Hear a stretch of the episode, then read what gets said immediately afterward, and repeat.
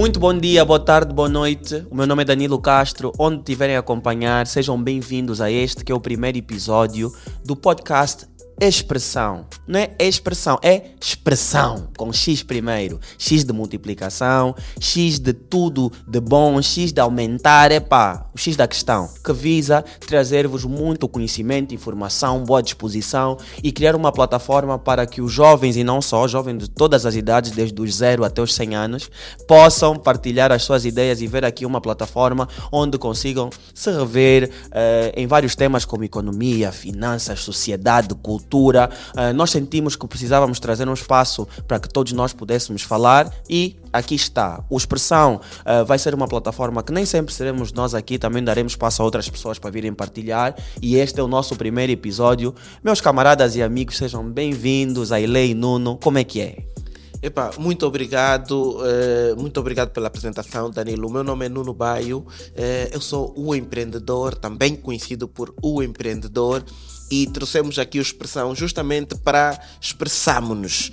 Vamos aqui falar sobre vários temas, temas atuais, temas uh, que a juventude quer saber, que muitas vezes contactam-nos para dizer, pá, diz lá o que é que tu achas disso, qual é a tua opinião. E como tu bem disseste, vamos aqui falar sobre várias coisas, uhum. finanças, economia, negócios, empreendedorismo, cultura, arte. Uhum. Vamos tentar trazer aqui aquilo que é o nosso conhecimento e o nosso parecer sobre todos esses assuntos. Uhum. Certamente que estaremos aqui ao longo do, dos próximos episódios com outras pessoas também muito interessantes para partilharem também os seus pontos de vista uhum. e, e conseguimos então partilhar isso e levar isso para frente. Ailé, é contigo.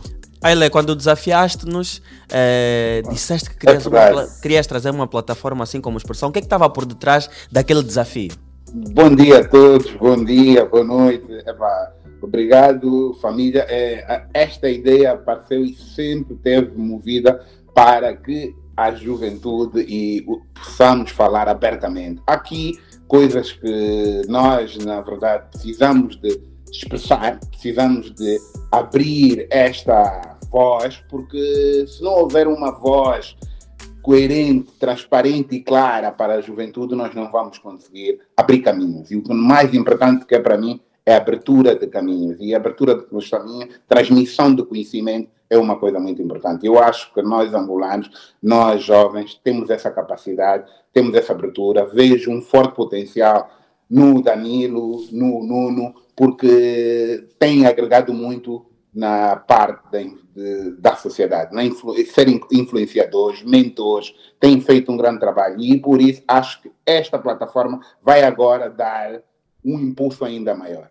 Portanto, vamos a isso. Sem dúvidas. Uh, vocês devem, devem estar a perguntar aí em casa ou no carro, porque agora também as pessoas assistem em todas em as plataformas. Yeah. O que é que essas pessoas têm em comum e quais são as credenciais que estes três senhores têm para falar conosco? Então, antes de explicarmos mais ou menos qual vai ser a dinâmica do expressão, Uh, vamos falar um bocadinho de quem nós somos, o que é que nós já fizemos, porque aqui às vezes as pessoas gostam de confundir. Eles estão a falar também qual é a experiência deles. Yeah. Então, vamos começar pelo Ailé. Saíram mais da onde? Saíram mais da onde? Eles também já fazem tudo.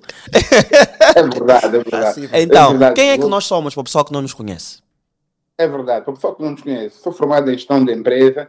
A minha carreira foi potencialmente na banca há mais de 17 anos, portanto, ao longo desses anos Estive a trabalhar arduamente no setor bancário, onde aprendi muito e acho que o setor bancário foi um dos grandes empregadores uh, em Angola e, de certa forma, formou muito boa gente, como também não formou. E este acho que é um dos grandes ativos. Por outro lado, também tenho um bocado da veia empreendedora, também faço investimentos na bolsa, também faço investimento em criptomoedas, sou entusiasta nato por, essas, por esse tipo de investimentos e acho que Angola está agora a caminhar para esse passo. Olho muito para que nós, angolanos, possamos, nesse momento, participar e dar toques nesta área. Portanto, eu estou aqui disponível para apoiar nisso. Acho que estamos aqui um grupo com uma diversidade de conhecimentos. Portanto, Nuno Baio, por favor. É, como já disse, Nuno Baio, empreendedor desde sempre Uh, tenho aqui alguns anos de experiência na banca também. Uh, comecei cedo, entrei para a banca com 18 anos. Uh, de seguida saí da banca, porque não era um peixe na água, sentia-me fora do meu habitat natural. Então saí da banca e fui começar a empreender. E, e, é isso que faço até hoje. Passei por várias áreas, tecnologia, eh, passei pelo setor eh, agroindustrial, eh, agricultura, indústria transformadora e agora estou estabelecido aqui na, na tecnologia, através da Cubeta, que é o, o, o, mais novo projeto que tenho em mão e que tenho o prazer de dirigir com uma equipa espetacular. Então andei muito nisso, sempre tive muito exposto a, a pessoas, nunca, nunca fiquei preso, sempre me atirei, participei, vou a muitos eventos, vou a muitas palestras, conheço muitas pessoas faço um networking brutal é, e isso é o que me dá pica, né? o, que, é o que eu gosto de fazer, gosto de estar com pessoas, falar, porque no fim do dia é tudo sobre pessoas. Uhum. No fim do dia, os negócios são sobre pessoas, os investimentos são sobre pessoas, aquilo que eles querem, aquilo, aquilo que são os seus sonhos. E então, eu sou um apaixonado pela vida. Eu, eu me descrevo dessa forma, sou um apaixonado pela vida. Sem dúvidas. Uh, o meu nome é Danilo Castro. Um, eu fiz a minha vida sempre entre Angola e Portugal. Uh, sou licenciado em Direito e com estudos de pós-graduação em Marketing uh, e Negócios em várias instituições. Um, tanto angolanas como portuguesas. Uh, comecei a empreender com cerca de 17, 18 anos e um bocadinho antes disso, na área de produção de eventos. Abri a minha primeira empresa com 21 anos em Portugal, na área de uh, produção de eventos. Depois voltei para Angola aos 27 anos, onde uh, comecei um segundo negócio, que é a, a, a Sumos Qualitas, com o meu sócio Kendas, que é dona da, da marca Anormais, focada em consultoria de investimentos e de marketing. Tem uma empresa a título pessoal chamada TFTF, que também é focada em organização realização de eventos e soluções uh, empresariais. Além disso, uh, navego e vivo nas redes sociais um, com a minha marca pessoal homónima Danilo Castro, onde uh, tento inspirar jovens através da minha experiência e da minha partilha. Tenho um livro, 30 coisas que aprendi antes dos 30 anos, para ajudar jovens também e vou navegando neste mundo do digital desde que apareceu nos anos 90 e 2000 aqui em Angola, então acabo por ser o chamado Young OG, um jovem cota, uh, e então é basicamente isso que eu faço. Assim sendo, sem mais delongas, vamos avançar para aquilo que é a dinâmica do expressão. O expressão está dividido em três partes específicas. A primeira parte é o a expressão, onde nós vamos analisar e discutir temas, três temas que nós vamos trazer aqui e nós vamos falar de forma aberta sobre essas três temáticas.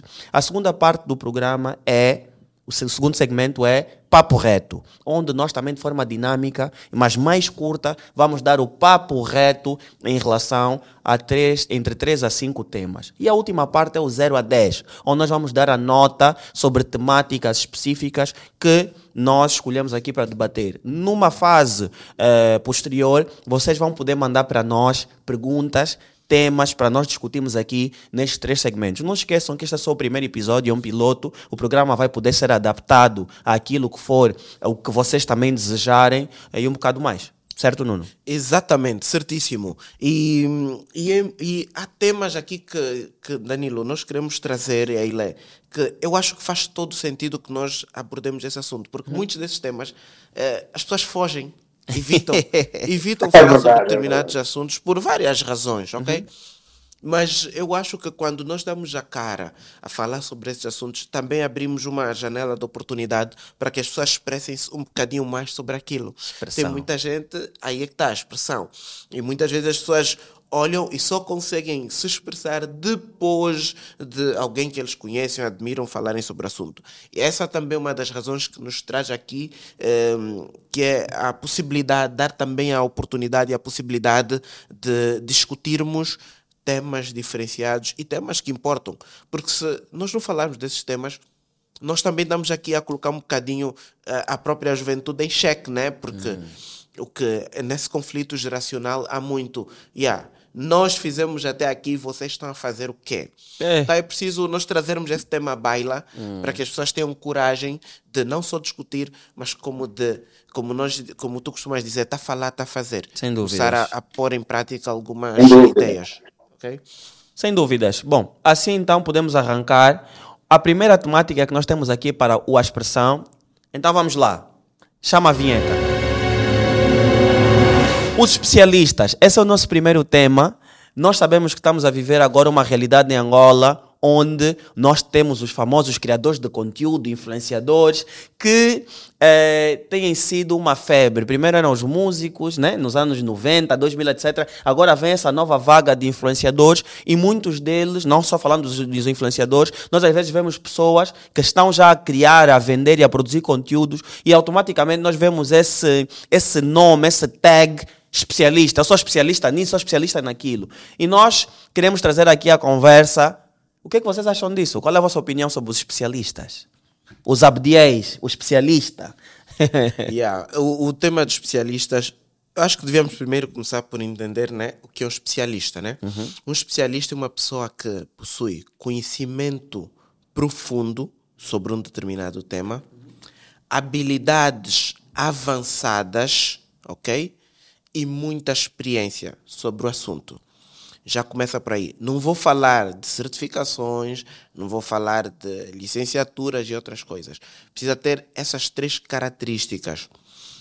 O que eu vejo, e, e já vou começar aqui com, com críticas, epá, é a verdade. O que eu vejo Tem que abrir o jogo, é que, abre, é que existem pessoas a se intitularem especialistas depois de ter assistido 10 vídeos no YouTube.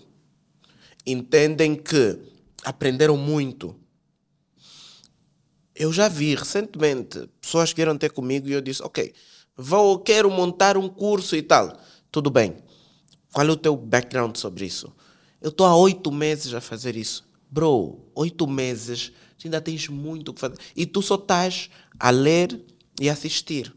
Enquanto não tu não meteres a mão na, na massa, enquanto tu não praticares aquele assunto, aquilo que tu pretendes ensinar, porque também a decisão de ensinar só vem depois de tu também estás muito bem equilibrado, já sabes como é que é. Tu não podes ir para te atirar para o mercado a dizer vou me tornar um formador, vou fazer curso, vou dar palestra, workshop sobre esse assunto. Epá, quando tu ainda não tens nenhum conhecimento sobre o assunto, ok? E, e vimos recentemente pessoas que tiveram, foram um pouco mediatizados, né? apareceram um bocadinho em alguns canais, em alguns podcasts sobre um assunto e de repente já diz: Vou dar curso de tal. Vais dar curso. Isso tem consequências graves na vida das pessoas. Estás a ver? Então, eu quero começar por aí. Primeiro, entender o que é um especialista ok? E depois entendermos o, o que é que é preciso para as pessoas chegarem lá e dizerem: Olha, vou dar um curso sobre um determinado assunto. Não é por aí. Vamos, vamos já desde aqui começar a, a pôr um pouco a mão na consciência e ter cuidado com o que fazemos com a vida das pessoas. Aile.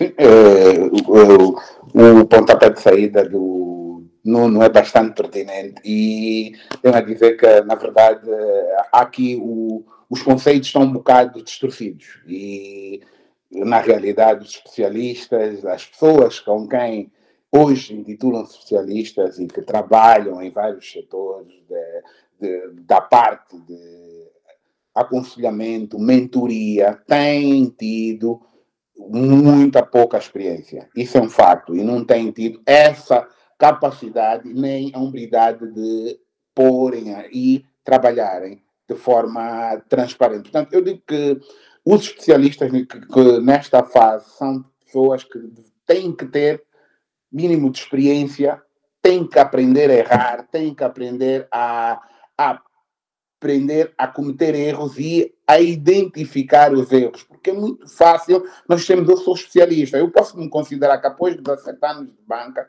não sou um especialista, tenho alguma experiência de vida profissional nesta área, tenho algum conhecimento que me dá essa transformação. Portanto, e isso não me valida como hoje um especialista em finanças, em finanças bancárias ou em sistema financeiro.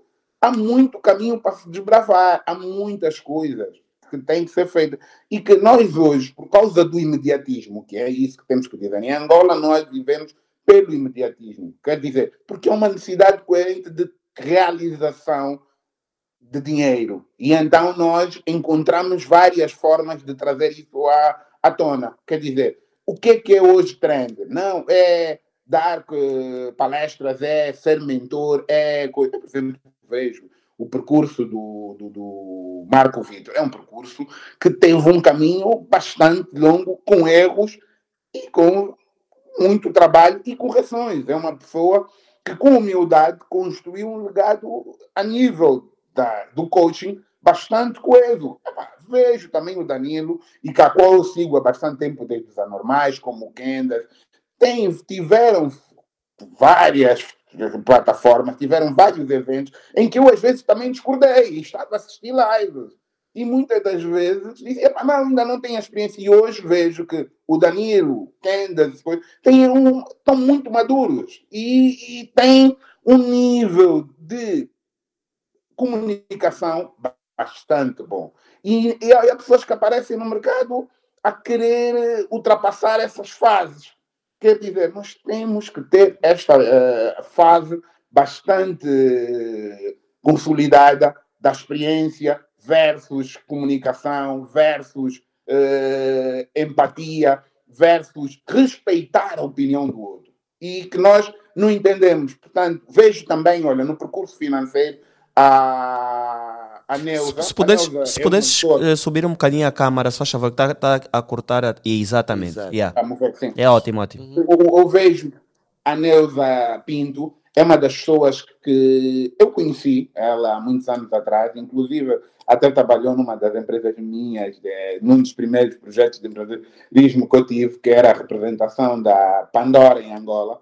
Eu sou um dos cofundadores do Atrio Nova Vida e foi um dos projetos que pioneiros que eu fiz de coisa. E a Neuza Pinto trabalhou comigo durante muitos anos. E hoje eu vejo a Neuza como uma pessoa com, completamente diferente, com uma evolução, com uma pessoa que transformou-se e trabalhou para falar sobre finanças, para falar sobre economia, sobre poupança. E hoje tem, eu vejo várias intervenções dela bastante maduras. Agora, os amadores que querem já dizer que são especialistas, não porque eu tenho pós-graduação em psicologia, não porque eu tenho pós-graduação em, em, recursos humanos e ok, tens uma pós-graduação, tens experiência, mas agora eh, na prática, para além da experiência, aquilo que tu consegues comunicar é válido para toda a sociedade. Estes são os pontos que eu acho que nós temos que abordar. Danilo. Bom, é, do que vocês disseram, tirei os meus apontamentos e não tenho muito mais a acrescentar. Vou trazer aqui alguma visão, uma, uma, uma, visão bem semelhante à que vocês passaram, mas a partir da minha perspectiva, que é, nós temos que perceber que o termo especialista opõe-se ao termo generalista. Um generalista fala de tudo, um especialista uhum. tem expertise numa área específica. Yeah. É impossível tu teres expertise numa é área específica, numa área específica sem ter experiência e sem ter prova do conceito. E yeah. prova do conceito uh, supõe falha. Uhum. Repara que quando a Ilé falou, disse o quê? O Marco Vitor yeah. falhou e agora nós vemos. Os anormais falharam e agora nós vemos. Isso e diz o quê? A prova do conceito tem que ter experiência no terreno e só quem está no terreno falha. Já claro. dizia o outro, só falha quem trabalha. Sim. Tem que trabalhar. Sim, Se sim, você ainda não trabalhou, não tem experiência no terreno, uhum. como é que você já é especialista em alguma coisa? A tua área de expertise qual é? Yeah. Percebes? Yeah. Tipo, tu dizes que és especialista porque tiveste uma. E, e aí está o problema hoje no nosso mercado, que é. Uhum. E eu escrevi assim: popularidade hoje não significa autoridade. Durante muito Ui. tempo, nós aprendemos que uma pessoa ser popular era uma prova de excelência. Essa pessoa é popular porque acrescenta valor, logo tem autoridade para falar sobre isso. Uhum. Hoje em dia, nós temos um fenômeno inverso, que é a uhum. popularidade é resultado de mediocridade. Hoje em dia, é fácil ser pode ser medíocre, mas é popular. Mas nós conseguimos vender o bungle, a imagem, de que uhum. porque eu sou popular eu tenho autoridade para falar sobre isso. Não, você é só famoso. Yeah. Fica mesmo só a fazer o que tu pôs famoso. Sim, Não sim. quer dizer que tens autoridade para falar sobre isso. Sim, porque há pessoas que, que vejo a ficarem populares por. Uh... Acaso. É acaso. Acaso e é por infortúnio da sociedade onde está inserida. Porque ah, você em qualquer outro sítio não ia dar espaço. É Isso não é só um fenômeno angolano, é um Sim. fenômeno internacional. Okay. Hoje em dia, um, ser popular ou ser famoso até dá medo. Esse gajo chegou aí como? Não, deu uma cambalhota, falou mal de três pessoas, tem 100 mil seguidores. Estão-lhe a bater palmas. Yeah. Depois é assim, quem é que te valida? Quem te valida são miúdos de 14 aos 21 anos que ainda nem têm a personalidade criada. Que estão nas redes sociais a dizer que tu és um herói, porque não sabem o que é a vida. Porque quando nós formos observar a tua base de seguidores, homens, mulheres e idades, nós vamos ver para quem é que tu és popular. Yeah. Então, nós temos que ter atenção que hoje em dia popularidade não significa autoridade. E hoje em dia os especialistas estão a vender por causa da popularidade, não por causa da especialidade. Pronto. Uhum. Mas eu, eu, eu queria apontar aqui, para concluir esse tema, eh, que isso tem consequências. Não, não, sem dúvidas, sem dúvidas. Vou, vou, vou chegar aí, deixa só Ok, terminar aqui essa, essa intervenção. Depois, tem a ver com a cultura da monetização rápida. Hoje nós temos uma cultura de ficar rico rápido. Então, isso não é um, um objetivo de vida. Isso não é uma causa nobre. Isso é um hustle. O meu hustle é vender. E eu vou falar o que interessa para vender. Por isso é que 90% das pessoas que hoje em dia estão a fazer essas coisas, amanhã não vão estar aqui. Porque isso é só mais uma maneira de fazer rápido. O dinheiro rápido, da mesma forma que a música também se transformou num hustle. Antigamente a música era o quê? Música de intervenção, quero mudar vidas, quero passar uma mensagem, quero ser artista. Hoje em dia a música é um hustle. Yeah? Quero ser famoso. É verdade, sem dúvida. Depois, quarto ponto, responsabilização. Eu divi- divi- dividiria aqui em duas partes. Primeiro, a- a responsabilização primeiro tem que ser do público. E aqui em Angola o público ainda não é capaz de responsabilizar porque o público ainda não tem capacidade para responsabilizar. O público quer entretenimento e quer que nós consigamos preencher um vazio que está dentro deles. Então nós temos uma geração de pessoas órfãos. Órfãs, aliás. São órfãs de referência. Logo, qualquer coisa que apareça faz sentido. Então, nos mercados mais competitivos, a responsabilização é do público. Se o teu curso for uma like, o público vai ser o primeiro Todo a dizer, dizer. você está a mentir, isso aqui Yeah. não é assim. Porque ele tem um nível mínimo Sim. de um palmo de, de- de- de dedos na testa para dizer isto aqui está a ser mentira. Aqui em Angola ainda não é, não estamos aí. Depois a, a responsabilização tem que ser dos entes competentes. E em Angola tens um problema. É, vou dizer, entes competentes. Ou tens baixa fiscalização ou.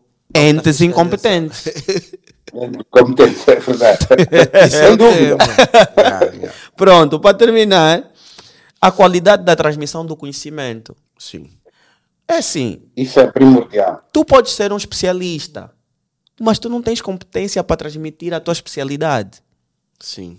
Não é especialista na transmissão do conhecimento. Tu és especialista numa área do conhecimento.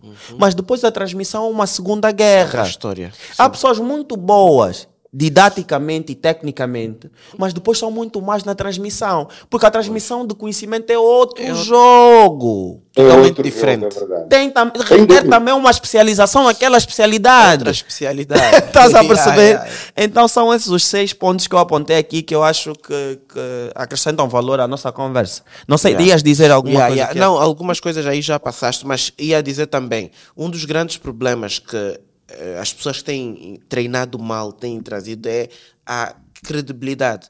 Tem feito com que os outros que são de fato especialistas sejam afetados pela baixa qualidade daquilo que eles entregam, ok? E isso acontece todos os dias. Tu vais lá, vai um, um Aile, o Aile disse que ainda não é especialista, Aile, sinceramente também, né? não exagera, né? Mas vai um Aile chegar e dizer, Não, eu vou é treinar. verdade. Há, há- coisas que, que, apesar da experiência de falar, epá, a maneira como comunicamos, e eu noto isso hoje fazendo podcast com vocês, Yeah. eh, que há níveis de preparação que eu tenho que trabalhar, há níveis de coisas para eu poder comunicar bem a minha experiência. Isso é Exatamente. notório. A vossa maturidade, estamos aqui num podcast aberto, sem Yeah. mostrar aqui grandes problemas com isso. Eu tenho algum que trabalhar a comunicação para poder expressar e disto não me invalida e dizer que não posso estar aqui a conversar com vocês abertamente ou conversar para o público e para o mundo. Agora, Yeah. temos é que ter consciência de que tudo isso é um processo e que muitos não conseguem reconhecer. Tocaste num tema que é o que eu queria dizer, sem cortar aqui também Yeah. o raciocínio inicial do Nuno, que é você tem que saber o que não sabe. Isso que tu fizeste agora é o ponto-chave das pessoas que têm sucesso na vida. É dizer assim, epá, eu estou a observar a maneira que eles dois estão a comunicar, eu também posso acrescentar esse skill aqui e ali. Isso é consciência e humildade. Yeah. Grande parte das pessoas vai dizer que não. Epá, eu tenho experiência, tenho 15 anos, já atingi isso, já atingi aquilo, eu estou fixe. Yeah. E Esse é que trava muitos dos nossos ahm, contemporâneos. É a questão do eu já sei, Sim. já tá bom. Yeah. Porque o primo, o irmão, o amigo disse: Fulano, você até fala bem, você até me ensinou isso. Tens que começar a dar curso, tens que começar a vender esse teu conhecimento. E a pessoa não tem a humildade de dizer: Eu ainda não sei o suficiente. Não tem, ele nem sabe que não sabe. Uhum, hum. Ele acha que sabe porque o fulano lhe elogiou. E depois ele ainda- acrescenta: até tens uma boa imagem. e ele não sabe também verdade. que não tem uma boa imagem. Ele acha que tem uma boa imagem. Então vai ali vender porque vê aquilo como uma forma de ganhar dinheiro. Certo. É tipo, não quero entrar na- nas questões da igreja, é tipo a igreja.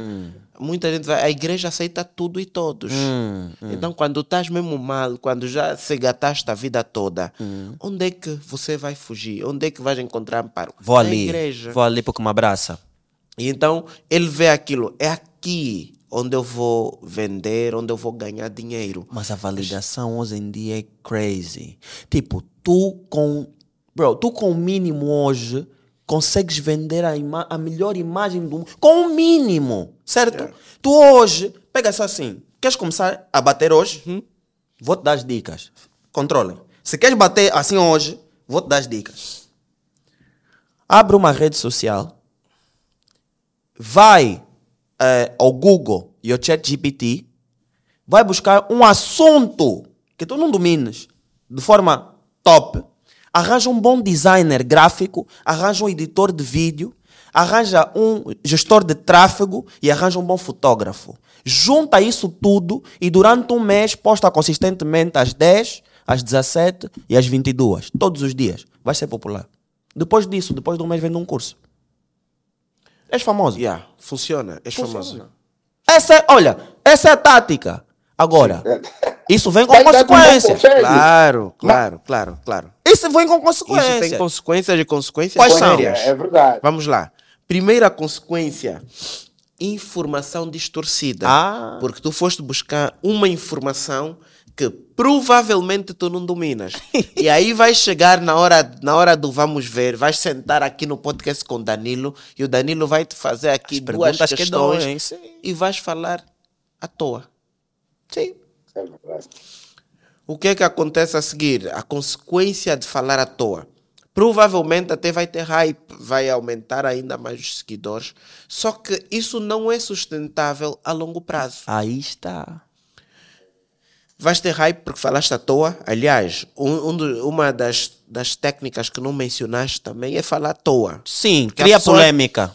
Cria Exatamente. polêmica. Exatamente. A consequência a longo prazo é o que acontece como outros que, cujo nome não vou citar, que depois desapareceram. Porque não deu para sustentar. E há pessoas que tentam viver durante muito tempo com uma imagem que não é verdade, que não é a realidade deles. Entram em depressão, porque não, não é possível sustentar durante muito tempo uma farsa, uma máscara. A máscara, vais lá, colocas a máscara, representas, voltas para o cubico, tiras. Só que a dada altura já não dá para sustentar essa máscara. E isso o que é que faz?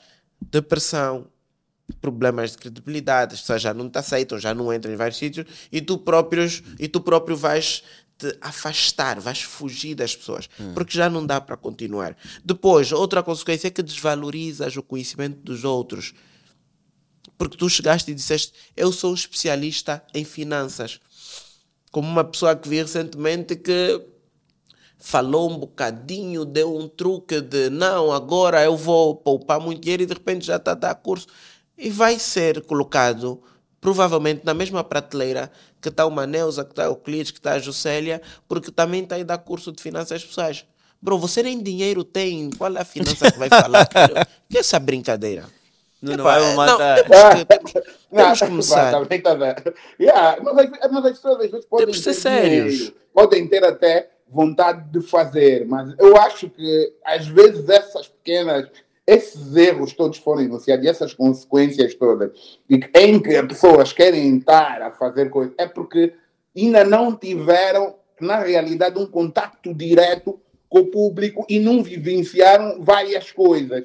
E perspectivam, como o Danilo disse, que é prepararem os textos, prepararem as coisas de forma a que possam ir para o mercado sem uma validação externa. Nós estamos aqui uhum. a falar com. Epa, o, o, eu vi hoje o, a, a postagem do, do, do, Nuno sobre as cinco pontos que coisa. Bastante pertinentes. Eh, sobre cinco pontos para. Coisa, para ser mais respeitado okay, no trabalho, okay. sim. Oh, estás atento aí, Lé? Comentando. Eu estou atento a tudo, mas é e gostei da abordagem, porque falou-se de coisas bastante eh, factuais no momento em que nós angolanos, vamos dizer, a sociedade angolana, não olhando ainda, vivemos em que uhum. as pessoas ainda não têm essa coisa. Então, temos que olhar e dizer, opa, tem que haver humildade, tem yeah. que haver capacidade das pessoas assumirem. Eu não domino tudo. Tem que haver capacidade de eu quero aprender e quero fornecer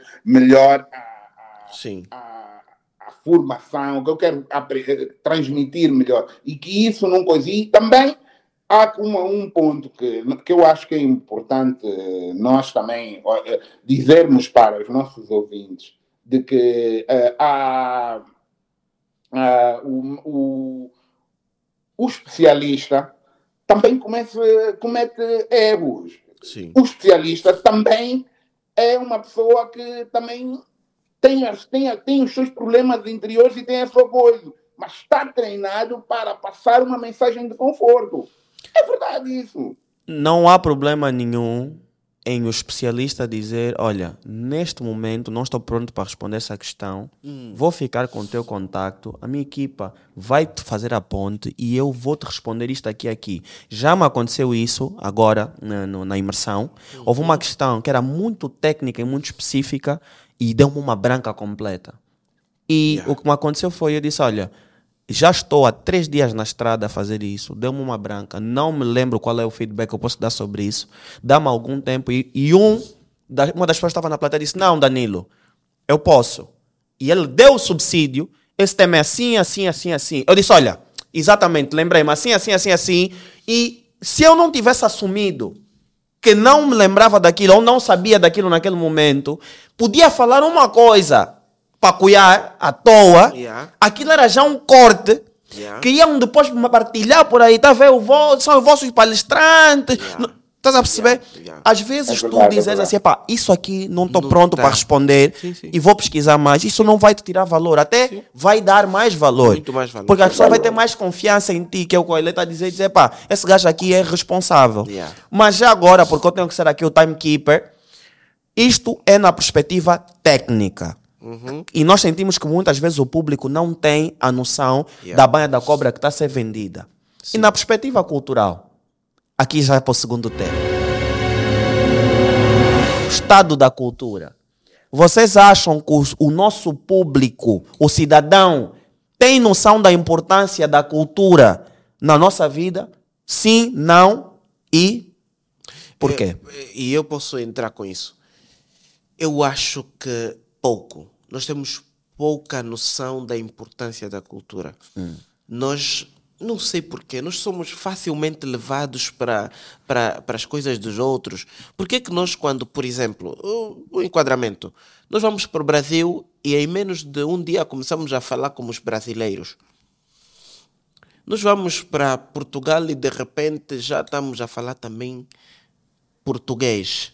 né? e nenhum deles, quando chega aqui, está a falar o nosso angolano. calão, angolanês, ou angolano, ou calão. Exato. Por que, que nós facilmente somos levados por isso? É importante nós eh, salvaguardarmos, entendermos, conhecermos primeiro a nossa cultura para representar a nossa cultura. Isso é bem, bem importante mesmo. Hum. Não podemos olhar a, a, a cena do tipo não, mas nós temos que falar inglês para aprender outras coisas. Ah, sim, sem dúvidas. Quanto, se tu falares inglês, tu tens acesso a muito mais informação do que. Uh, há muito mais informação disponível em inglês do que informação disponível em português. Obviamente, mas isso não tem a ver com cultura, ok? O que tem a ver com, com cultura é nós sabermos o que são de facto as nossas raízes para nós podermos também estar aqui na sociedade com, e dar, com credibilidade, eh, entendermos, porque nós até temos uma cultura porreira, uma cultura simpática. Se nós não nos desviássemos, e isso é muito discutível, até, até que ponto nós estamos de fato a viver a nossa cultura e até que ponto não estamos. Há povos que a, a cultura chinesa, por exemplo, milenar chinesa, o que eles faziam há dois mil anos continuam a fazer, não se deixaram influenciar, eles atualizaram-se, tem que evoluir, tem que evoluir, evoluíram, mas de forma deles. Fizeram as coisas novas da forma deles, com, com- sempre a trazerem as raízes deles de não sei quantos mil anos. Então, nós fomos sim muito influenciados, sofremos aqui muito, muitos preconceitos que criaram-nos aqui alguns danos. Não sei como é que isso acontece, como é que nós conseguimos enquadrar isso aqui na especialização, até porque ainda Não, dias não, aqui vi- já estamos fora da especialização, já estamos no segundo tema. Ainda dias vi um vídeo de uma moça, eh, até moçambicana, vi no Twitter, alguém partilhou, a moça fazia um ritual. E, e- e era uma câmara escondida e havia umas mais velhas a lhe fazerem umas coisas e toda a gente diz, olha, fulana recorreu ao feitiço para ficar famosa. E ela depois apareceu e disse, o ser humano não aceita o que não entende. Não tem nada de feitiço aqui. Isso é uma coisa tradicional da nossa tribo para nos trazer boas energias, para nos trazer uma série de coisas. Epá, o que eu coloco aqui na mesa Ilé, é nós não aceitamos o que não entendemos, porque isso pode justificar muito aqui o tema cultural, né? Eh, Não entendemos a nossa cultura, então nós não aceitamos a nossa própria cultura. Chamamos-nos de atrasados, ok? Porque não aceitamos a nossa cultura. Ailé, Epa, oh, eh, obrigado. Eh, Nuno, há aqui uma coisa importante. Angola é um país rico, é um país com uma grande história cultural, é um país que tem eh, uma cultura rica e valores e costumes bastante assentes. E que, ao longo desses 50 48 anos de independência, é um dos maiores ativos que existe na nossa, da nossa sociedade, é um dos maiores ativos que existe no nosso país e que nós, juventude, temos que aprender a conhecer. Nós temos 18 províncias, temos 18 regiões em que tem diversas culturas. Nós temos os ovimundos, nós temos os, os choques, nós temos os quanhamas, nós temos várias culturas, não vou aqui, temos os, o- os umbundos, temos várias regiões do país, que várias estratificadas e que têm, as suas, têm a sua cultura e costumes. E o que acontece é que nós, com a diversidade da guerra, desde pós-independência e pela luta da liberdade dos conceitos nó- eh, eh, que houve durante esse tempo até a paz em 2001, 2002, eh, as pessoas moveram-se para os centros urbanos. E os centros urbanos eh, juntou as pessoas das várias, das várias eh, etnias, das várias eh, regiões do país e que, de certa forma, aquilo que aconteceu é que não, hou- não houve um respeito pela cultura eh, choque junto do de- da, da, da- quando está no centro urbano de Luanda. Não houve um respeito de algumas pessoas pela cultura umbundo e de alguns pressupostos do coisa. Isso tudo também vai interligando com aquilo que é as outras áreas da cultura, porque a cultura é a liber, é a liberdade do povo. Cultura, para mim, é liberdade do povo. É uma coisa que vem exprimida daquilo que são coisas que vem dos nossos ancestrais, que é passado. E nós, nos últimos tempos, e com a juventude que não consegue olhar para a, a cultura só por essa vertente, olha para a cultura mais eh, mediática, que são os costumes e eh, os hábitos que foram trazidos pós-independência e que continuaram a vingar. Portanto, hoje eu digo que nós temos que trabalhar muito para isso. E mesmo a nível da música, por exemplo, vou mudar a dizer a nível da música, o Danilo Advogado até disse, não, hoje a música é para vender, eh, é para transmitir coisas, não é uma música que do Viriato da Cruz, que é uma forma de expressão, não é uma música do, do, do, do, do, do Bonga, que trazia coisa. Eu vou vos dizer uma coisa, eu em 97 participei num clipe do Bonga, por exemplo, e fui censurado. Meu. Essa é boa. É vocês estão ouvindo, né? Em 97, muitos de vocês não estavam aqui. 97. Não, em 97, eu participei num clipe do Bonga e que eu era estudante com 18 anos. Um amigo meu de luxo eh, convidou-me e disse: Epá, como é que queres faturar? Eu não sei o que. Disse: Epá, para que que há?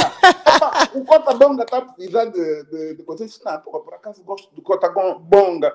É uma pessoa que traz e coisa. Epá, e fomos para esse coisa. Fomos até. Eu estudava em Portugal, fomos ao outro lado do Rio e conheci o Bonga. Epá, e era de uma capacidade, de uma abertura e de uma mente tão aberta e cultural que impressionou-me até hoje. Fiquei bastante tocado da forma como ele passou a, a, a coisa, in- independentemente. "Eh, Mas que coisa? Não, estás a estudar? Não, epá, eu quero jovens e quero apoiar vocês, coisa, epá, obrigado, coisa. Epá, e fizemos um excelente trabalho. Quando o vídeo saiu em Luanda, meus pais me ligaram.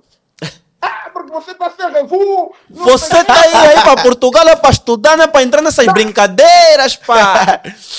Afinal, está aí fazer videoclipe. Eu vou encontrar esse vídeo. Aí lê. Vou encontrar 18 esse Tens que nos dizer qual é o vídeo. Não Desculpa, Tens que nos dizer qual é o vídeo. eu vou vos dizer depois no off. Ele não quer o vídeo a passar aqui. Eu vou encontrar esse vídeo. Não, não, depois no off, depois no e então eu vou vos dizer no off. Então, epá, recebi crítica. Então, mas tu não sabes que nós defendemos isso, a música está criticada. Não, olha, eu tenho 18 anos e aquilo que eu fui fazer não foi paralelamente, foi para ganhar uns trocos, mas não vi nada de anormal do que estava a ser expressado. E a partir daí comecei a defender um pouco daquilo que era a cultura e daquilo que os cantores transmitiam. Ah, não, mas nós somos e pertencemos e fazemos os próprios pais. E eu disse, não. E hoje eu noto que esta questão é muito no momento daquilo que a cultura, porque a cultura é, é, é o que nós somos. E isso temos que pôr, é o que nós somos. Como indivíduos, como coletivo, é aquilo que nós temos que fazer. E isso tudo não está a ser passado para essa nova juventude, para novas gerações, não está a ser transmitido. E hoje os cantores, como o Danilo bocado estava a dizer e voltando, voltaram outra vez a cantar para quê? Para fazer dinheiro, para, para viralizar, para conseguir conquistar a Cidade- audiência. Ah, para Aliás, a coisa. nossa sociedade é grandemente mercantilista hoje. É verdade. E é isso que é a grande distinção da cultura e do coisa. Mas agora eu pergunto: será que esta liberdade na poesia, na, no teatro, eh, na cultura como música, vencem o. Como é que eu posso dizer? A violência, vencem a, o calar de bocas? Deixo-vos essa pergunta. Bom, eu vou responder essa pergunta no fim. Eh, eu acho que ao fim da minha intervenção essa pergunta vai estar respondida. Primeiro, eu, e quem já me segue de outras plataformas sabe que eu gosto de ir ao fundo. E, e o primeiro aspecto é: nós somos a sociedade mais aculturada da África. Os angolanos são os mais aculturados da África.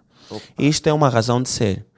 A maneira que a colonização portuguesa funcionou em Angola não funcionou noutros sítios, que é a questão do lusotropicalismo, que é a maneira que os portugueses misturaram-se aos angolanos. É só olharmos para o sul de Angola, Benguelas, etc. A mestiçagem que aconteceu, a mistura sim. do colono com o angolano. E depois havia uma estratégia clara de eliminar toda e qualquer, em, todo e qualquer resquício de cultura angolana. Ou seja, de cultura autóctone, local. Não bastava só eh, implementar a língua, que também é uma das formas de matar a cultura.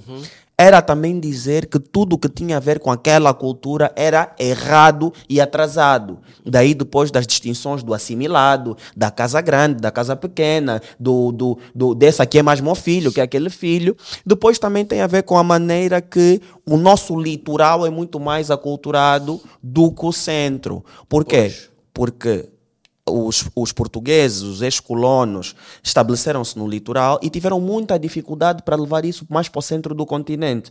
Aí que nós, se formos mais para o centro do país e mais para o leste do país, é muito mais visível a nossa cultura autóctona angolana do que Sim, no sim, litoral. Só ver os, o caso É dos verdade, é quiocos. dúvida. Exatamente, por um lado. Por outro, há aqui a, a questão também, como nós tínhamos falado, depois da, da colonização, estou a falar período eh, pré-colonial, ou seja, a chegada dos portugueses. Depois estou a falar do período colonial, Exato. que é aqui a questão dos assimilados, da, da distinção de tu não podes falar línguas nacionais, etc. Mas lá atrás ainda também há a questão de, que, de quem nós somos enquanto nação. Isso também ainda está muito em, quebrado. Por quê? Estamos a misturar povos. Pois. Então, a cultura angolana é uma cultura extremamente fragmentada. Aliás, desculpa cortar, nós temos 11 grupos etnolinguísticos. Exatamente. Em, em termos práticos, isso devia ser distribuído em 11 países. Ou, ou- porque 11 federações, 11 diria. Algo do género, porque hoje eh, os do, do leste julgam os do sul, os do sul Isso. são chamados sulanos, os de Isso. Cabinda têm uma outra cultura e nós misturamos tudo Num só e saco. causou um grave problema de entendermos quem nós somos. E aí está, e é o que o Coelho falou. E depois tu pões essas pessoas todas num só sítio, por causa da guerra. Aí já Yeah. estás a chegar Yeah. no pós-colonial. Yeah. Pões essas pessoas todas num só sítio e tratas essas pessoas como se fossem todas iguais. Yeah, sem ter sensibilidade à cultura de cada um. Uhum. E depois aqui no fim eu faço um apontamento que é a questão da inclusão. E depois vamos entender como é que chegamos depois à cultura. Depois tem a ver com a questão da identidade. A identidade de cada um. Nós temos que entender que somos um país com diversas identidades. Um cabinda tem uma identidade cultural diferente, diferentemente do ambaquista, que é diferentemente do ovimbundo, que é diferente de, de um quanhama, que é diferente de um chokwe.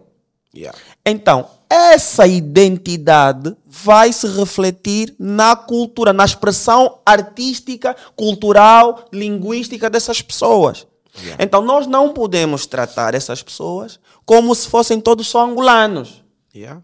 Porque muitas dessas pessoas, antes de serem angolanos, primeiro põem a cultura dele. Eu primeiro Pois. sou choque, depois Yeah. é que eu sou angolano. Yeah. Como é que nós fazemos essa mudança de eu primeiro sou angolano, depois é que eu sou choque? Com inclusão.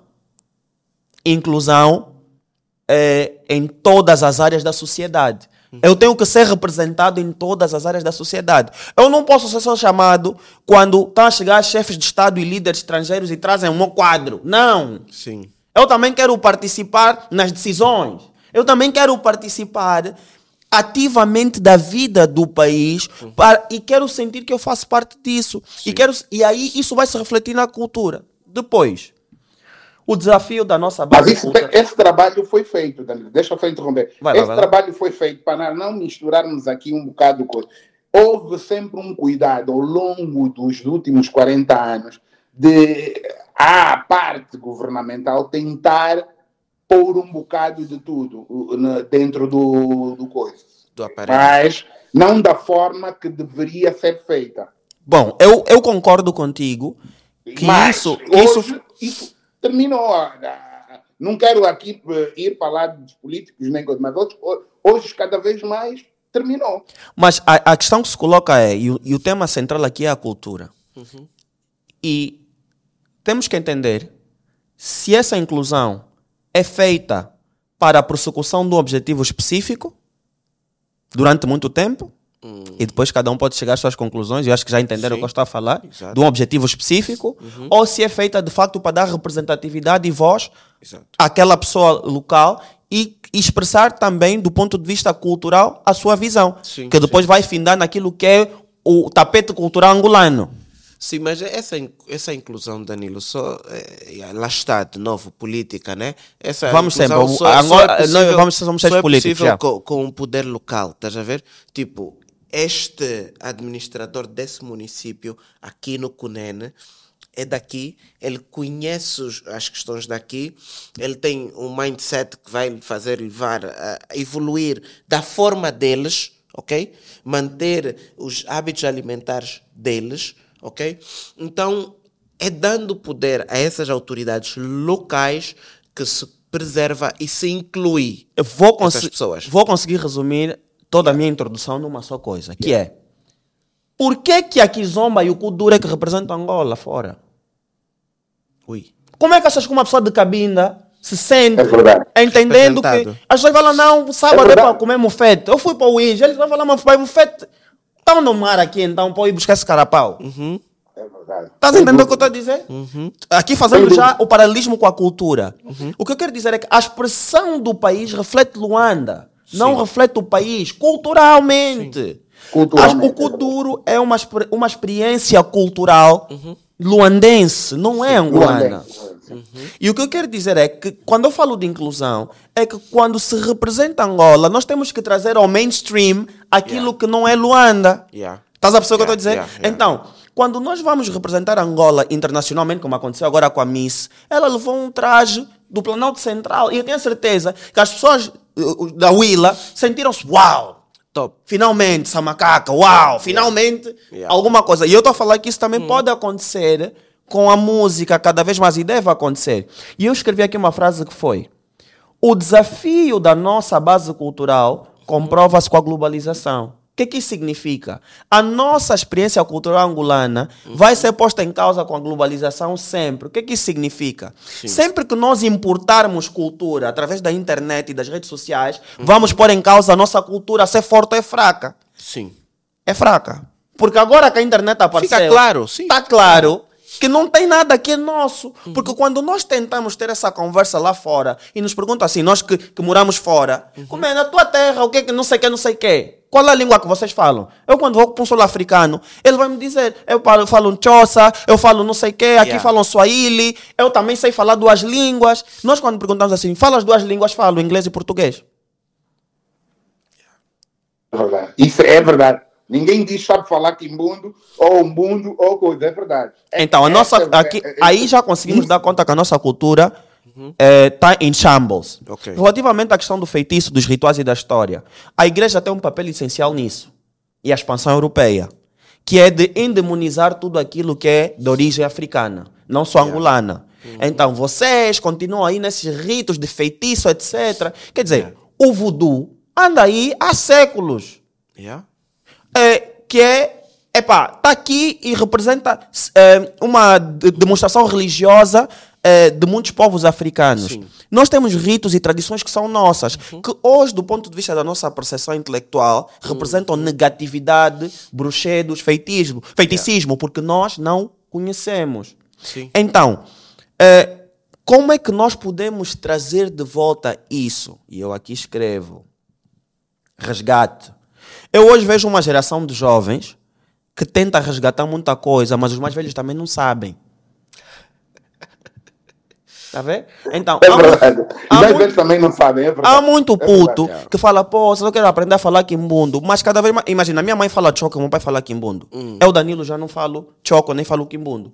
Mas entendo eh, e sei muito sobre choco e menos sobre quimbundo. Quer dizer que o meu filho, e por exemplo, a minha dama já é tuga, Yeah. ele cada vez menos vai saber acerca da nossa cultura. Quando chegar no meu bisneto, Acabou. acabou. E há uns que já nem Acabou, no bisneto, é já agora. O pai, Agora, dele, sim, o pai dele já é o meu irmão. Sim, sim. Ou seja, a minha sobrinha já tem 21 anos, o meu irmão já estudou fora, e o meu irmão, para passar isso à minha sobrinha, a minha sobrinha já não sabe nada disso.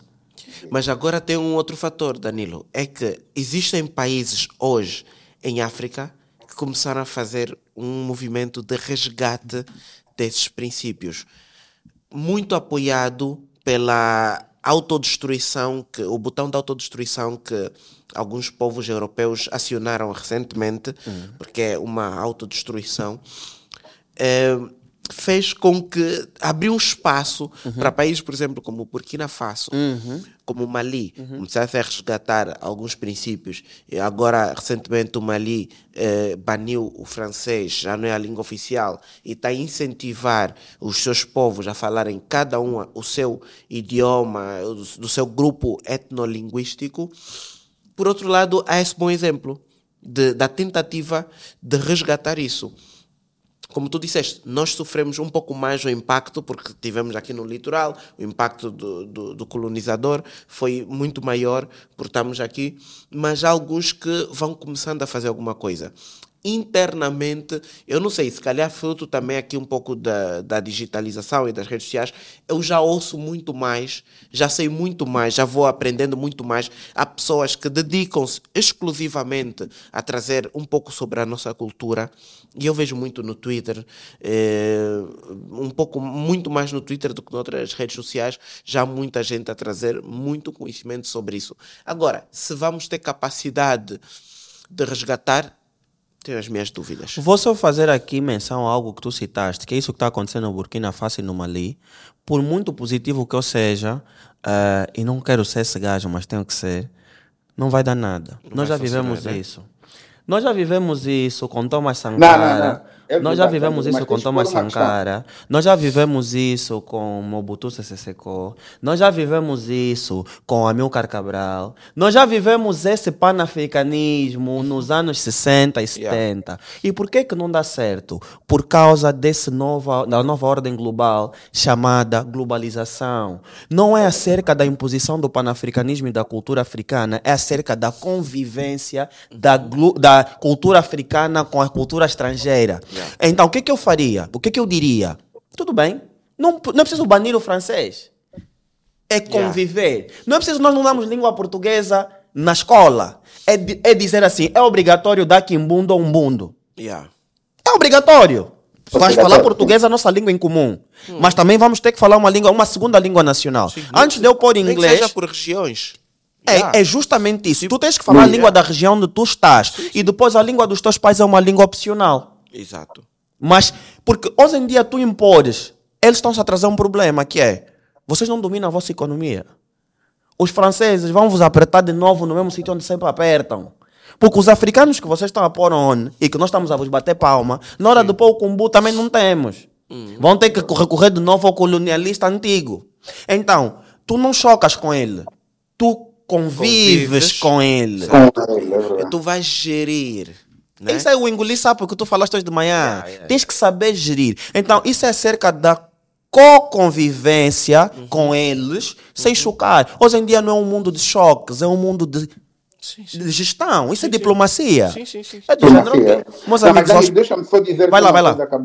eh, só para coisa. Eh, tu falaste e o Nuno também sobre essas questões da África em que coisa e eu noto que é uma grande diferença ainda que próxima de que por exemplo nos países como Burkina Faso Mali Senegal eh, Togo eh, É, países Togo, de- país do feitiço.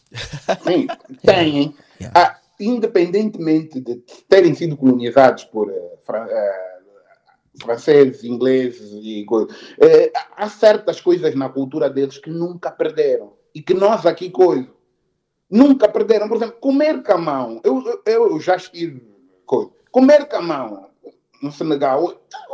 E pratiquei vi vestir uma roupa tradicional e ir para o trabalho com uma, um, um, Um bubu. africano ir, coisa normal. Nós já não.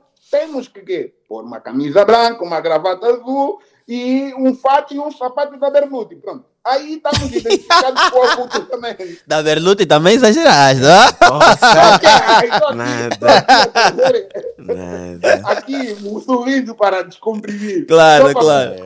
Mas, mas isso não quer dizer que, que, que as pessoas nessa parte de- do continente sejam mais coisas. Um embaixador eh, do Togo vem aqui a uma tomada de posse de coisa, Sim. Angola, e veste com o seu traje nacional. Sim. Nós vamos tomar posse eh, no Senegal ou na, no, no coisa. Não temos qual é o traje que, que coisa. Nem a próprio embaixador que nasceu no IS ou nasceu no, no AMBO consegue dizer não, eu vou representar a minha comunidade vestindo isso.